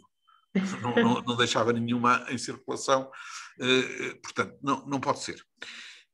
O que falha somos nós, nós os técnicos que estamos a desenhar coisas porque não desenhamos suficientemente bem os programas, os, guia, os guiões de intervenção, quer na definição de objetivos, de estratégias, de metodologias, de contextos, de avaliações, etc., de todos os, de todos os objetivos que vemos. Outras vezes há realmente alguma inércia de algum ou outro educador, mas isso é como em todas as profissões, nós há de haver, de um modo geral, eh, como é sabido, e isto é consabido, eh, a classe de, de educadores e professores é excepcional. Não, eh, mas, não, mas doutor Miguel, o que é altamente que motivada. O que é que nós deveríamos fazer então? Deveríamos ter mais técnicos, mais terapeutas, não, mais é exigir, é pediatras é dentro das escolas? Não, é exigir destas equipes que apoiam os miúdos que, que se comprometam com, com. Vão à escola que vão reunir com os educadores que vão. Sim, ou podem reunir por Zoom, como nós estamos a fazer, podem fazer o que quiserem. Têm que explicar, todas as semanas têm que explicar o que é que deve ser feito uh, com cada miúdo, com problemas. Mas depois, uh, mas depois nós, do ponto de vista prático, precisamos de ajuda na nossa sala, porque imagine, se eu, se eu estiver com 12 crianças de, em Sim. creche ou com 20 em pré-escolar. Aí depois e... vai depender da, da imaginação, da capacidade de discussão, de etc, etc, de cada educador. E por isso é que, tal conseguir ginasticar tal como acontece com os engenheiros, com os médicos, com os carpinteiros, com os políticos, há uns melhores e há outros piores. Claro. Mas isso aí não há safa nenhuma. Mas, mas não beneficiaríamos com mais recursos humanos nas escolas, por exemplo, especializados? Eu acho que não. Não, não iria fazer a diferença. Até é melhor ser auditores externos. Não, eu não, eu não digo isso. Isso não é, não é insubstituível. Eu estou a dizer é, uh, em salas com... com o repara temos... uma coisa, hoje em dia, eh, para, para se construir um programa com miúdos destes, tem que ser feito num grande centro. Num centro que esteja permanentemente em investigação, com ligações internacionais lá fora, com pediatras dedicados. Os pediatras, apesar de não, não serem tão caros como os cardiologistas, nem como os cirurgiões, nem tal, mas são profissionais caros. Hoje em dia, a hora do, do pediatra tem que ser paga. Claro. E e tem que ter, ter terapeutas da fala que, que, que, se debrucem muito sobre os aspectos teóricos do desenvolvimento da linguagem. Tem que haver um centro, tem que haver um centro de desenvolvimento. Já em Inglaterra se dizia, nos anos, nos anos 60, que tinha que haver centros de desenvolvimento com várias escolas anexas. Cá em Portugal, teoricamente, também há centros de desenvolvimento, por exemplo, há centro de desenvolvimento em Vila Franca de Xira, há centro de desenvolvimento na, em Loures, no Beatriz Ângelo, em Santa Maria, na Estefânia, na, no, no, no, como é que se chama, no, no Lisboa Ocidental, existem vários centros de desenvolvimento, mas eles devia haver uma interligação maior. Ou seja, não, não trabalham, não trabalham em parceria com as escolas? Não, não, não, é o suficiente? Não, não, não é o suficiente. E aqui devia haver, sim. Na Irlanda, o que eu, o que eu pude testemunhar, foi, foi onde eu, eu, estive a trabalhar os últimos anos, uh, há uma verba que é alocada à família e a família que decide como é que vai um, utilizar esse dinheiro, claro, se como era, profissional que vai estar na escola com a criança é um ou se num centro, sim, ou se num um centro. Cheque. Recebe um cheque e tudo. Eu, por exemplo, uh, à base disso apoio várias crianças irlandesas. A, a sério? Que é. E, portanto, Uh, uh, Irlanda, porque... Irlanda, Irlanda, Irlanda, Irlanda, sim, sim, República da Irlanda. Não, não, República da Irlanda. Eu tive crianças que, com quem eu, eu, eu tinha uh, sim, crianças sim. que estão o dia inteiro com pessoas ou crianças que estão ocasionalmente, ou, ou eu trabalhava com, com determinados profissionais. Se nós dermos aos pais se nós dermos aos pais a possibilidade de escolherem uh, a, o, este tipo de apoios e, eu, e os pais uh, se articularem com os educadores e, e os, os, educadores disserem, não, eu conheço este centro que faz isto, que aquilo e que aquilo outro, uh, isso é maravilhoso, isso era maravilhoso. Porque se nós vamos dizer que é o centro do Hospital de Vila Franca, uhum. ai, ótimo, sim senhor, eles dizem que sim, mas depois não fazem nada. Eles têm um pediatra. Obrigada pela sinceridade. Não, não, mas é que eles têm um pediatra uh, a, a, a, tempo parcial, portanto, não, que é pois. excepcional, a pediatra de lá, porque é a minha colaboradora, minha discípula, é excepcional. Mas que vai estar lá, lá 10 horas por semana, o que é que se pode fazer? É pois, não se conseguem fazer muitas omeletes não. com poucos ovos, não é? Não, é excepcional, mas não dá para isso. Doutor, eu tenho aqui uma pergunta que estava no guião, que eu li um livro aqui, há um, há um, eu estava a trabalhar com, com crianças com, com déficit de atenção interessei muito pelo assunto e depois também comecei a ler algumas coisas sobre isso e li um livro muito interessante uh, que eu recomendo a quem também ler, o doutor de certeza que conhece, The Pills Are Not for Preschoolers. E é um livro que fala sobre a abordagem americana versus a, abordagem francesa às crianças que são diagnosticadas ou, ou, ou por quem se desconfia de alguma perturbação a nível da atenção ou da, da hiperatividade.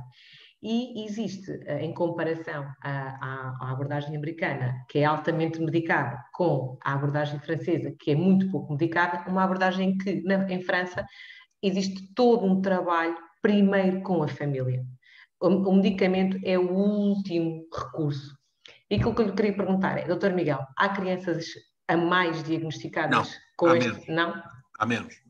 Acha que isto é uma realidade que ainda é superior àquela que mas agora? Muito, mas, mas muito Mas e porquê? Porquê que isto está a acontecer? Porque antigamente os meninos morriam de meninos. Eu, quando comecei a trabalhar eh, lá no, no meu no, no, hospital, nem ninguém queria ouvir falar de desenvolvimento, nem ninguém queria. Eh, ridicularizavam, aliás, os pediatras do desenvolvimento. Eh, só, porque havia meningites, havia diarreias, havia que matavam.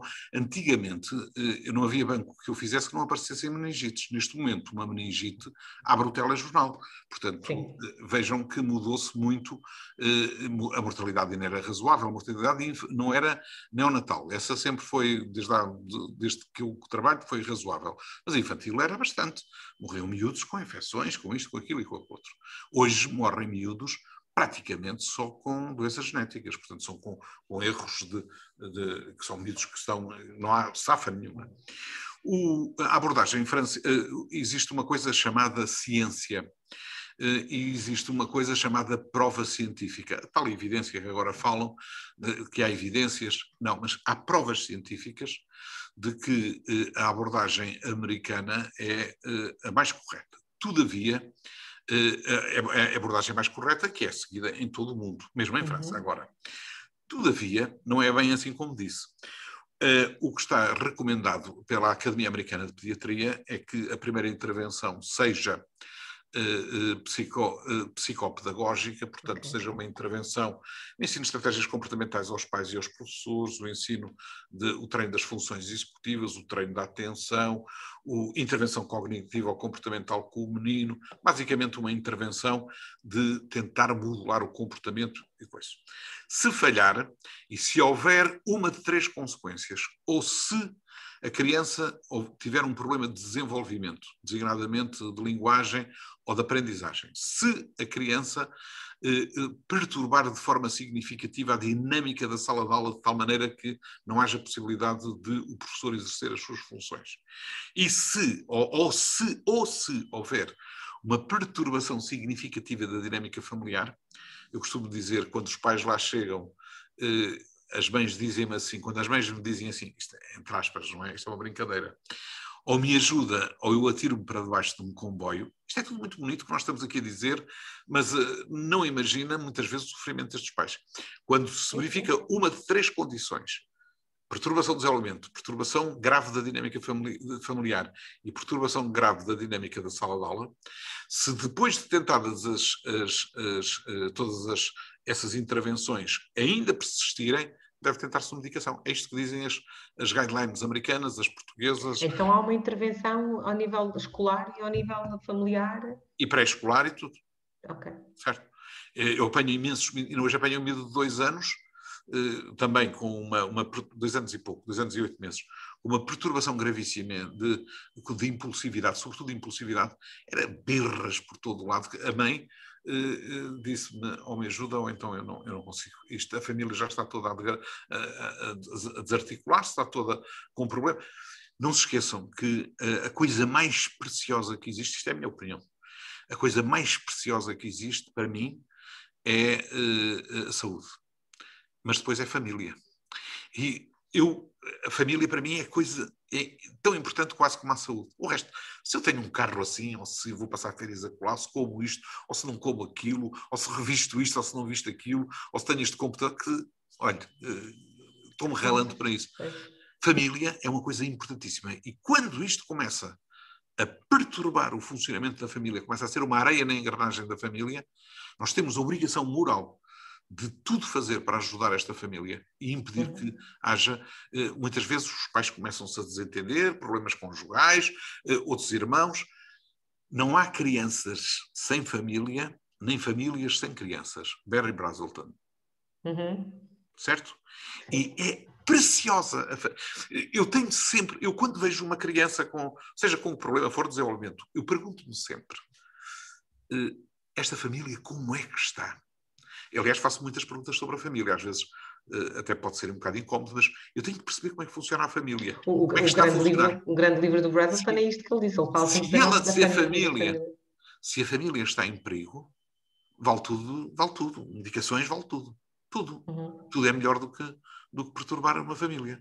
Claro, claro, sim. E, portanto, Uh, o que dizem as guidelines americanas é isto. E as francesas também dizem. Antigamente, os franceses, porque tinham aquela formação de base muito psicanalítica, de que a culpa é sempre da mãe, portanto, era sempre a culpa da mamã. A mamã era a culpada de tudo. Uh, mas hoje em dia já ninguém aceita uma coisa dessas, não é? Quem é que aceita? aliás, mas, o, o autismo era mãe frigorífico. Mas vamos esquecer o autismo, né? mas outro tipo de, de, de, de, perturbações, eh, se calhar mais emocionais, não sei, posso estar a dizer à geneira, mas estão mais relacionadas às vezes com. Com a relação, sim. Sim, sim com a relação, sim, propriamente sim. com uma questão uh, interna, não é? Sim, sim, claramente. Uh, com, a, com, a, condição externa. Portanto, é ser uma, é um problema mais interno, portanto, relacional, é, do que um problema, um problema é, externo. Sim, mas isso com qualquer, qualquer pediatra eh, com experiência, qualquer pediatra com desenvolvimento com experiência sabe detectar imediatamente isso e verificar se, se há uma indicação eh, para, para prescrever medicação ou não, para propor a prescrição experimental. Aliás, muitas vezes o que se tem que fazer é propor durante um mês eh, a prescrição de medicamentos que são inócuos, absolutamente inócuos, portanto também existe outra mania que, que são medicamentos, não sei o que, não sei o que mais. Estamos a falar das, das metilfenidatos, que são as ritalinas, isso tudo são medicamentos inócuos, sem, às vezes, uma dor de cabeça, perda de apetite, assim, umas coisas, eh, comparado com, os, com, com aquilo que beneficiam. Mas é assim, a ponderação é novamente feita. Primeiro, primeiro fazemos uma intervenção.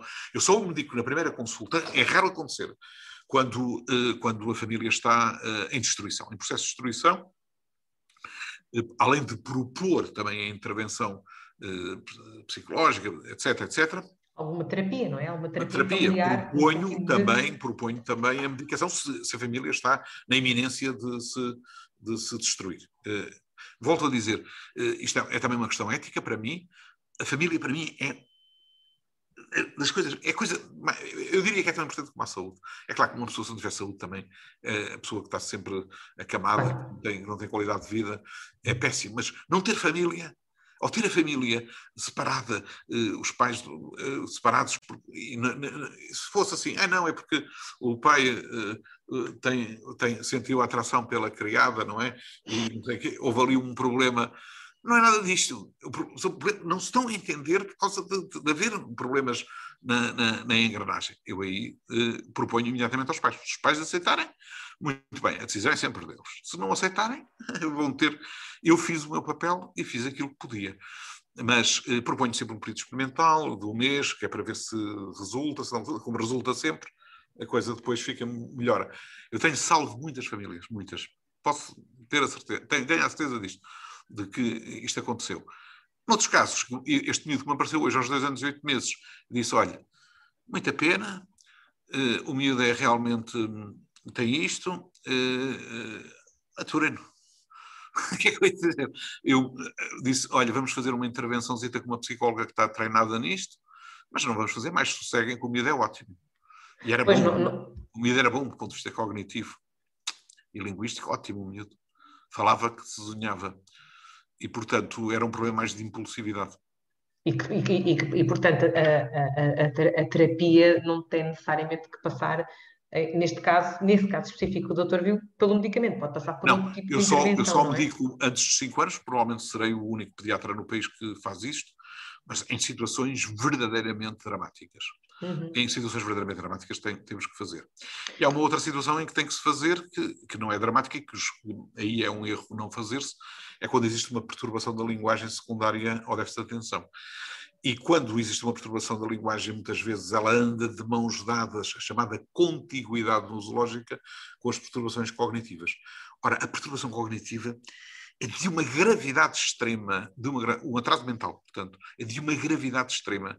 E se nós pudermos uh, melhorar, se eu verifico que o miúdo começa a ter sinais disso, proponho aos pais precocemente medicação. Mas isto é um caso que é, eh, são uma questões de neurodesenvolvimento.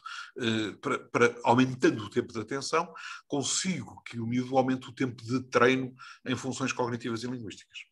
Tenho aqui uma pergunta de uma colega, Maria, já não consegui apanhar o resto do nome, eu peço mesmo muita desculpa, estão a haver muitas perguntas, muitos comentários, aqui muitas pessoas que também estão com, com filhos ou com crianças que são seguidas por si, também, também estão aqui a acompanhar e a, e a agradecer o, o, seu trabalho e a reconhecer a qualidade do seu trabalho. Eu queria, a colega Maria estava a perguntar um, qual é o peso, qual é, quais são as consequências quando um, alguém no seio familiar não reconhece a doença do filho. Uh, Acontece tantas vezes, tantas vezes, eh, eh, muitas vezes é porque eh, o amor é cego. O amor é cego. É mais ou menos isto.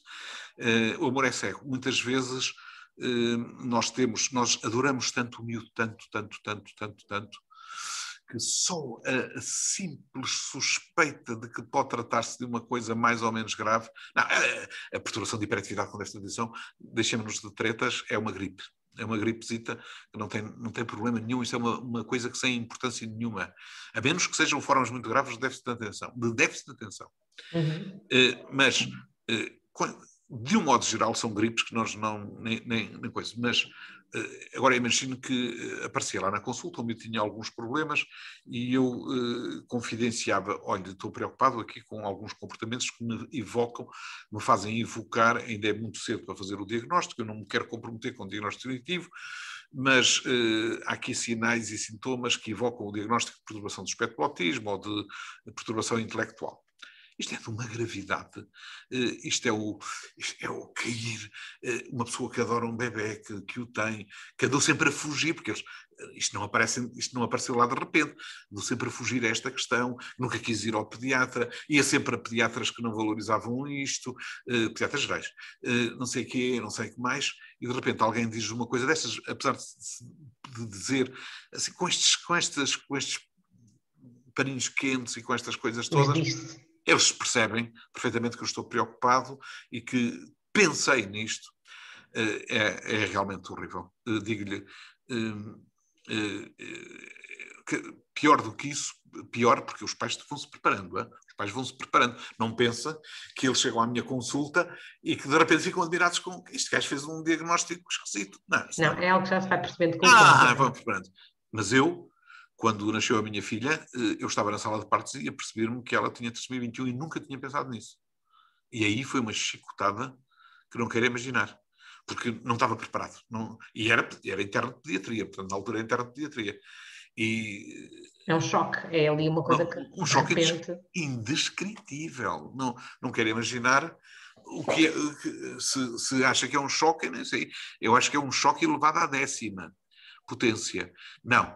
Uh, e existe, existe no nosso e, portanto, país é formas de trabalhar a família, de ajudar a família? Ah, claro, claro, claro, claro, claro. Nós temos, aí é mais do foro da psicologia clínica, portanto eles fazem. Se houver, uh, se houver uh, alterações graves de, de, de, comportamento, por exemplo, eu tenho, eu quando me aparecem os miúdos com trissomia 21, bebés, agora não me tem aparecido muito. E aparece uma mãe que me diz: Ai, doutor, uh, uh, eu não estou nada triste com o nascimento deste bebê. Foi de repente, mas não está. Isto foi uma benção de Deus. Eu meto imediatamente, peço imediatamente ajuda da psiquiatra de adultos para tratar esta mãe. Porque isto, quando uma pessoa tem uma vicissitude, uma doença grave, tem que ficar triste, tem que ficar. Isto já é uma construção, isto já é quase psicótico, já é quase do foro da, da, da, da, da, portanto, dos pensamentos uh, mágicos. E, e, portanto, isto tem que ser tratado mesmo por um psiquiatra. Quando me aparece alguém, eu chamo imediatamente a nossa psiquiatra para me ajudar, porque a, a mãe não está bem. Agora, não me tem parecido muito. Gente... Doutor Miguel, as pessoas uh, chegam a si referenciadas por, uh, por alguém, livre espontânea vontade, ah, pela escola? Claro. Como é que acontece? Como é que alguém chega a diferenças? Pelos meus colegas, pelos, pelos terapeutas, pelos professores, pelos educadores, pelas escolas, pelos centros de saúde, por, ouviram falar e, e depois uh, pedem, olha, vá consultar fulano, pode ser que ele possa ajudar, qualquer coisa. Não há uma mãe que acha que o seu filho está não, não, não, a desenvolver-se um pouco menos do que... Não, não, mas há, há, há, muitas, muitas, muitas. Muitas vezes são as próprias mães que dizem que o menino tem algum problema e o, todos os outros dizem que não. E, infelizmente, uh, há uma coisa que eu aprendi logo, foi logo a primeira coisa que nos ensinaram na pediatria, as mães têm sempre razão. É uma chatice eh, sempre que me aparece uma mãe a dizer que o miúdo tem um problema eh, e os outros dizem que não, eu quase certeza que a mãe tem razão. Não sei porquê. As mães têm sempre razão. Isto é uma coisa que nós aprendemos. Eh, era logo a primeira lição que nós aprendemos, mal entrássemos na pediatria, era venham cá, meninos, nunca se esqueçam disto, diziam os professores. As mães têm sempre razão, sempre. E são as pessoas mais difíceis de lidar na sua profissão, doutor Miguel? Não, não, não, não, não, não. Bem, há mães que são difíceis. Não? Há, mães, há mães, aliás, também sabem isso perfeitamente. Há mães que são difíceis. Mas, de modo geral, não. Uh, uh, de modo geral, uh, não. eu, eu gosto de. Eu gosto de. Eu vou dizendo a verdade, mas sou muito otimista a dizer a verdade. Portanto, eu digo sempre de uma maneira, olho sempre para o copo meio cheio, nunca olho para o copo meio vazio. E gosto de chamar a atenção, ele vai conseguir, ele vai ser e nós vamos conseguir. Muitas vezes é um erro este procedimento meu, porque os pais às vezes até podem criar expectativas que não são. Enche-se de esperança que depois não é, consegue ser. Mas ao eh, mesmo tempo, uh, os pais estão naquele momento tão tristes, tão. coisa que julgo que é um procedimento que é aceitável de ver o copo meio cheio. Uhum. Eh, e pronto, mas isto é uma maneira. Há pessoas que, há colegas meus que veem sempre o copo meio vazio. Eh, é, é uma maneira de, de se calhar, de, de lidar com, com o mesmo problema. Um, temos aqui colegas que estão a fazer algumas perguntas, eu não vou conseguir fazer as perguntas todas, são algumas perguntas assim um pouco mais, mais específicas, há muita, muitas questões relacionadas com a questão da, da fala, da linguagem, como tínhamos falado há pouco, parece ser aqui algo que realmente continua a suscitar aqui muitas perguntas, também por quem nos está a ouvir, crianças com 3 anos que ainda só produzem alguns sons e os pediatras não, não estão preocupados e, portanto, a educadora está. Como é que nós lidamos aqui um bocado com este, não lhe vou chamar conflito, mas não lhe consigo encontrar agora nenhuma palavra melhor. Como é que nós vamos conseguir gerir isto de a educadora está desconfiada de alguma coisa, ou profissional de educação, mas o pediatra o diz que não? O que eu aconselho é o seguinte: eh, existem publicadas em todo o lado, todo lado, eh, sinais de alarme para tudo, para a linguagem, para isto, para aquilo e para aquilo outro. Eu, talvez possa arranjar, depois agora não tenho aqui, porque eu não preciso de sinais de alarme, mas sinais de alarme. E os educadores têm que ter esses sinais de alarme. Uma criança que aos três anos não diz eh, frases com dois elementos, ou três mesmo, eh, é um sinal de alarme. E uhum. Eh, os pais têm a obrigação de dizer a com educação, com, de forma positiva. Claro. Olha, eu estive a ver aqui os sinais de alarme, isto foi mandado até por um pediatra que nos mandou os sinais de alarme, e eu estou a ver aqui que o miúdo não consegue fazer isto. Não seria melhor falar com isto com o seu pediatra? E a mãe vai logo, a mãe fica logo preocupada. Ah, pois eu também já não tenho aquele. Fala menos que os miúdos da mesma idade vai falar com o pediatra. O pediatra diz, ah, não, isso depois desemborra e tal. E a educadora diz, não será melhor então ir a um pediatra mais especializado para ver isso? Então, se o pediatra especializado disser que não é nada... Uh, aí duas... temos, claro, já são, aí já são duas opiniões uh, uh, médicas, não é? é. específicas, claro. portanto, isso é uma maneira de dizer, é basearem-se nos sinais de alarme. terem este, os sinais de alarme na, na vossa na vossa escrivaninha, eh, e se ele não conseguir fazer isto, basta os sinais de alarme. Eh, eu, eu, faria, eu faria isto. Porque depois nunca ninguém poderá acusar os educadores de que não foram. Porque depois o problema é muito simples. Quando aparece um miúdo com um problema, a culpa foi da educadora que não me disse, e a culpa não sei o quê, eu bem tinha dito, ou começam logo a inventar. Não, a educadora deve comprometer-se de forma uh, sem levantar uh, coisa. Olha, nós temos aqui uns sinais de alarme que são umas listas internacionais. Guidelines, não é? Sim. Sim, são internacionais, são seguidas em todo o mundo, em que a esta idade devia fazer isto. Uh, não se importava de falar com o seu pediatra para, para, para expor-lhe o problema, para ver, ou com o médico de clínica geral, para, para, para, pôr, para expor o seu problema. E pronto, fizeram a sua. E, e, ah, e fazem outra coisa, os educadores. Registam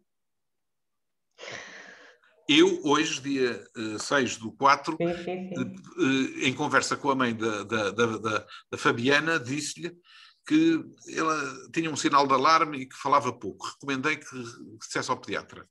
E assinam e coisa.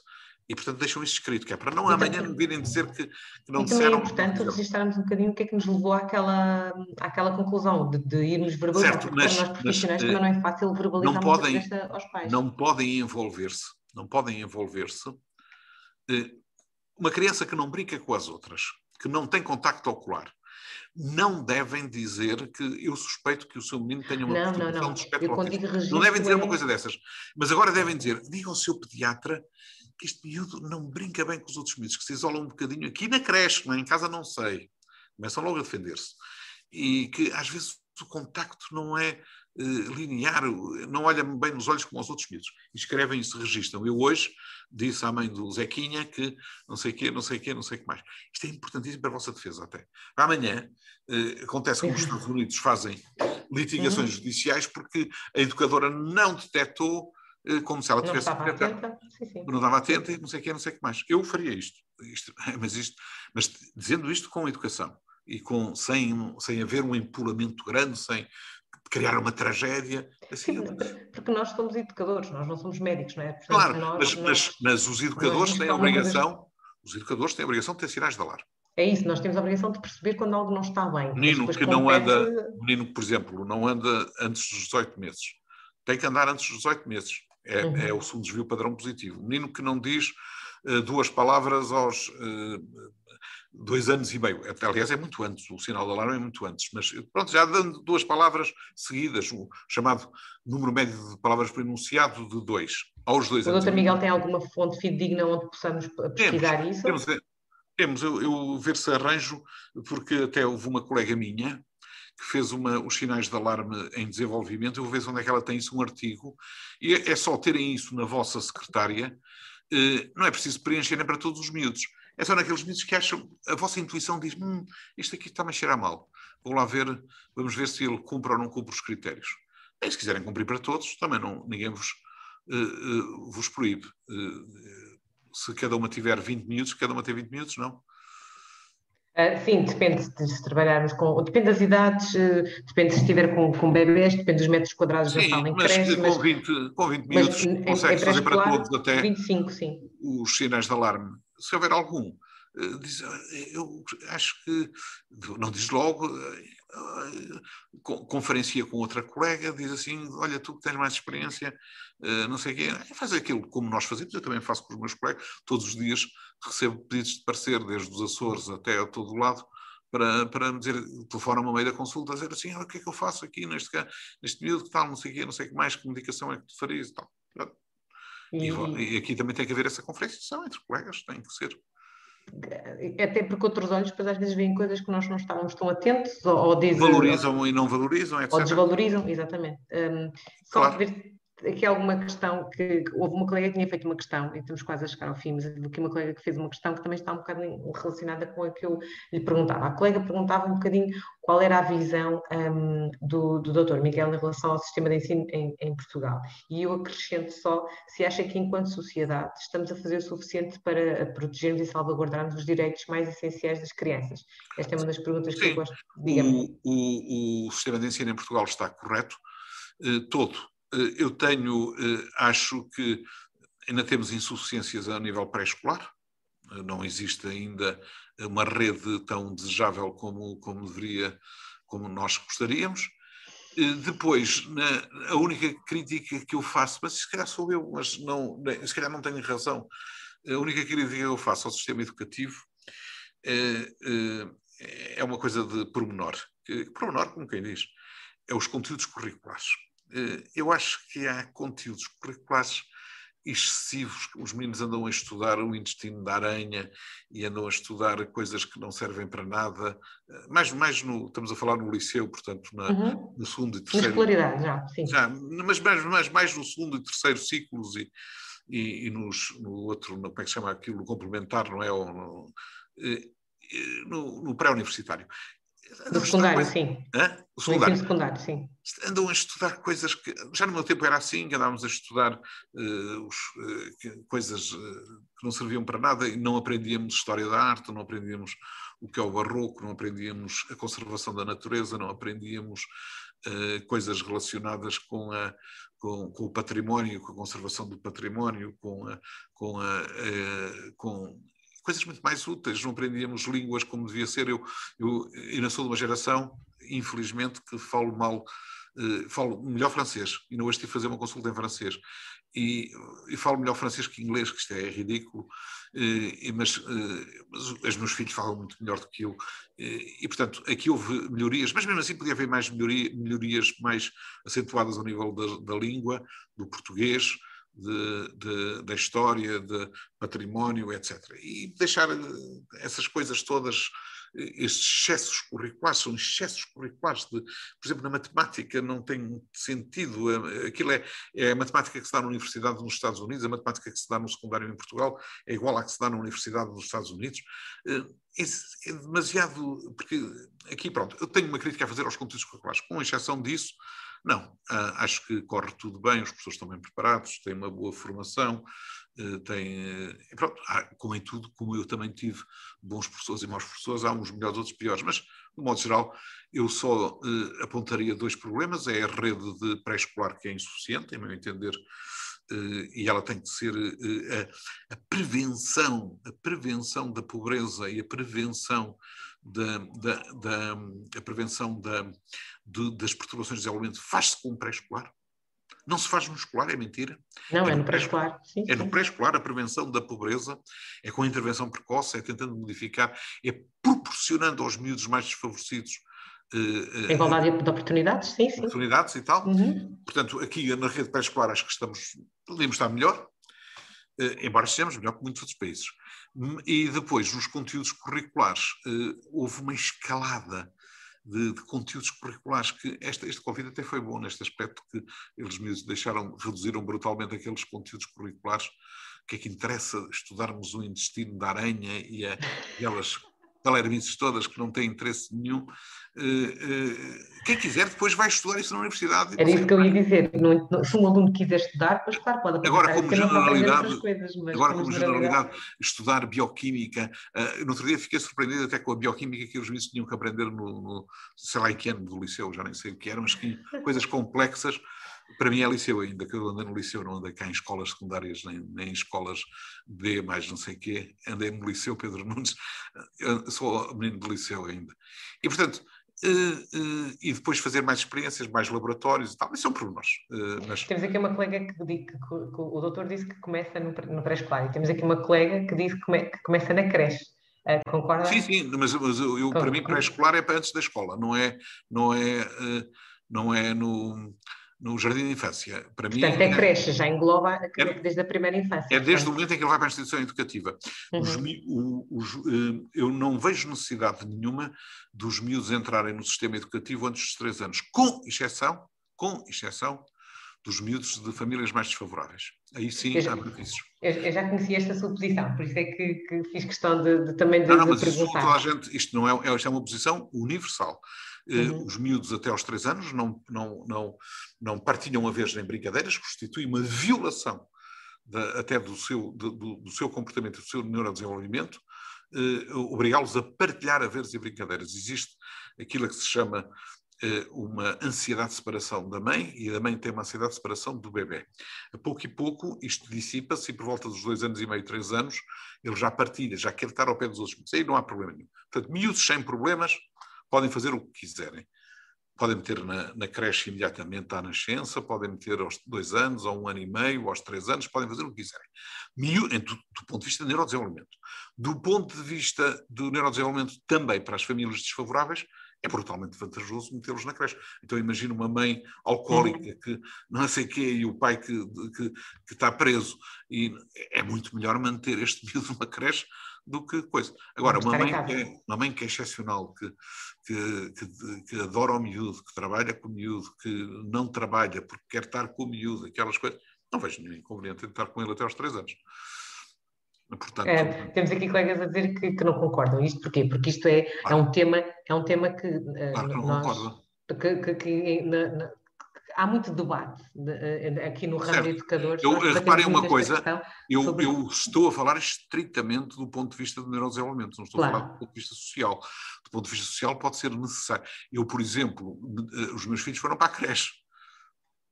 Embora eu, a minha mulher tinha que trabalhar eh, e, e portanto, e não, não, não, havia caçafa. E a minha mãe também trabalhava, a minha sogra também trabalhava, e portanto foram para a creche. Não há caçafa nenhuma. E foram, e foram muito bem. Aquilo Agora, que nós temos que fazer em Portugal, e eu tive a oportunidade Mas percebem, eu estou a dizer, eu, do sim, ponto de vista social, fui obrigado a fazer.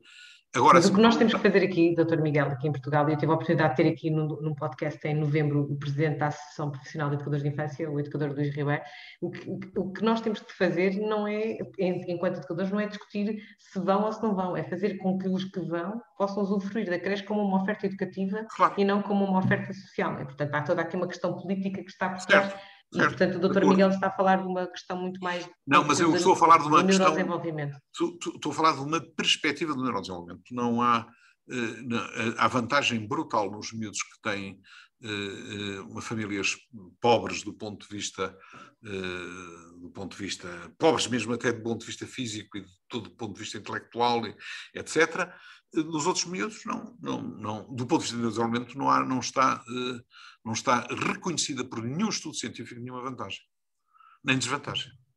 Então, se agora, eh, colegas que nos estejam a ouvir, colegas, e não, não há só aqui educadores, hoje temos aqui muitas pessoas, uh, certamente que também não são educadores, são de, de, outras áreas e também pais. Se tiverem alguma questão, uh, posso, aproveitem agora para colocar uma última questão. Eu também vou perguntar aqui ao, ao Dr. Miguel, que conselho é que daria aos pais que nos estão a ouvir e aos profissionais, que já sabem que na sua maioria vão ser na área de educação de infância, que nos estão a ouvir? Ah, eu dar um conselho. Uh, não, não, não, eu nem, nem, posso dar conselhos, nem eu sou, uh, nem eu sou conselheiro. Uh, nada. A única coisa que eu digo aos pais, e eu agora vou dizer mais aos pais, até porque a maior parte dos educadores que nos estão a ouvir também são pais. Foram pais, são pais. A maior parte, e, se não foram, deviam ser. O, relativamente aos pais, eu queria dizer que em uma coisa muito simples, que, não, que, que eles não. Convençam-se disto, que isto é verdade que eu vou dizer. Em neurodesenvolvimento das crianças, em neurodesenvolvimento, só há três regras e só três regras, não há mais nenhuma. Isto que nós tivemos tudo a falar é tudo um bocadinho conversa. Só há três regras que é preciso cumprir. A primeira regra em neurodesenvolvimento, que é óbvia e sem a qual não podemos fazer nada, é adorar o filho. Esta, não há nenhuma safa para isto. É a primeira regra e é mais importante. A segunda regra em desenvolvimento não é mais complicada do que a primeira, é adorar o filho. E a terceira é adorar o filho. Porquê? Porque os bichos nasceram para ser adorados. Se adorarem os miúdos, nós podemos cometer erros, todos cometemos erros. Ai, quem, ai, quem diga que, que, sabe educar e que não sei o quê, todos cometemos erros. Mas se adorarem o filho, tudo, tudo perde importância. O que interessa realmente é, é adorarmos os miúdos. Isto é, são as três regras de desenvolvimento. Ah, pois, falar muito para ele, falar muito, eh, proporcionar-lhe ambientes, coisas, enriquecedores. Está, está bem, isso é, isso é, isso é 0,0 não sei quantos por cento. 99,999% de, do neurodesenvolvimento é adorar os miúdos. Nada. E os educadores, não posso dar nenhum conselho, é também uh, uh, terem gosto, sobretudo um prazer enorme em estar com os miúdos e em vê-los desenvolver-se e, portanto, empenharem-se, engajarem-se também a este ideal da duração, naturalmente com uma dimensão diferente, porque não são os pais, mas uh, engajarem-se a este ideal e de compreenderem os miúdos e de os adorarem também. Não dou mais nenhum conselho. Está tudo dito. Está tudo dito. Posso lhe garantir que está tudo dito. Doutor Miguel, eh, não tenho aqui mais questões. Eh, eh, as pessoas que me estão a acompanhar estão a agradecer, estão mesmo a concordar consigo. Obviamente, não há como discordar. Eu só tenho a agradecer. Só para quem nos está aqui a ver, ao nível do, do, diferenças, eu já partilhei aqui, mas vou partilhar novamente. Um, o doutor Miguel quer dizer alguma coisa, últimas palavras em relação ao, ao diferenças, em relação não, a si, ao seu trabalho? Não, é, um, é um centro de desenvolvimento que temos, as, portanto, trabalhamos com os miúdos que houver problemas, não, não, não é preciso dizer mais nada. É um centro de desenvolvimento. Pronto, eu já coloquei aqui mais uma vez, a, mais uma vez o, o, link para também as pessoas poderem ver e também como estamos numa fase um, de, de, de, donativos de IRS, estamos a receber pedidos de IPSS e de instituições e também a diferença poderá ser algo sim, isso, de donativos de IRS isso, das pessoas.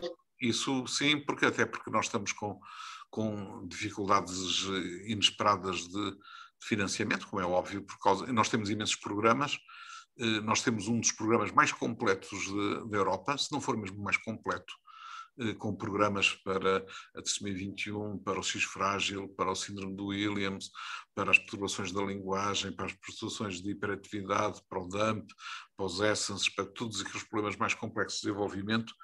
Naturalmente que precisamos de, de alguma capacidade financeira para, para nos mantermos atualizados e para nos mantermos a ligação com o estrangeiro com os centros de referência eh, noutras áreas eh, e pronto, isto é um problema que está um bocado complicado agora com tivemos que parar mesmo a, a atividade do centro, pelo menos é, em apoio direto e qualquer, qualquer donativo do IRS será naturalmente muito bem-vindo.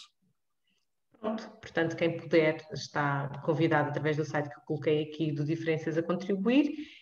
Eu só tenho mesmo a agradecer a todos vocês que, que, estiveram aqui hoje a contribuir para muitas perguntas. Eu, eu, acabei por deixar o guião que tinha preparado com o Dr. Miguel de lado e fui muito conduzida por coisas que já tinha previamente preparado, mas também muito por vocês e porque estavam a perguntar. Portanto, muito obrigada a todos. Dr. Miguel, muito obrigada. Nada, Veio, enriqueceu imenso a, a, a, nossa aprendizagem. Se puder, agradecíamos muito, temos ali colegas que já pediram também que colocasse o, o, o documento sobre. Hum, eu vou, eu vou ver onde é que está, porque esses sinais de alerta eu, é de uma colega minha, eu vou ver se onde é que está, eu mando-lhe para. Pronto. Ou mando para o Tiago, talvez. Pode ser. Está bem. Está bem. De qualquer forma, eu, eu, garanto que partilho, eu garanto que partilho aqui no evento, portanto, seja no YouTube ou seja aqui no Facebook, eu vou colocar no evento para todas as pessoas que viram, porque eu acho que é importante também eh, termos fontes fidedignas certo. para nos seguir. Sim, sim, é, é, de uma colega minha que é excepcional, que escreveu isso, que é, é muito e, boa.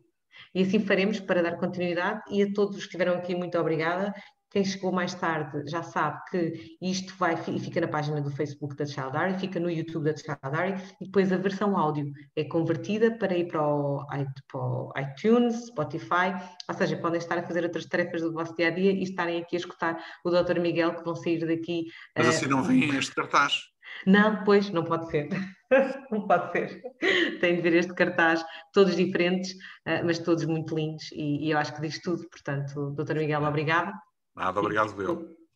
E a todos os que estiveram aqui, muito obrigada e, e, até para a semana. Obrigado. Portanto, até à próxima.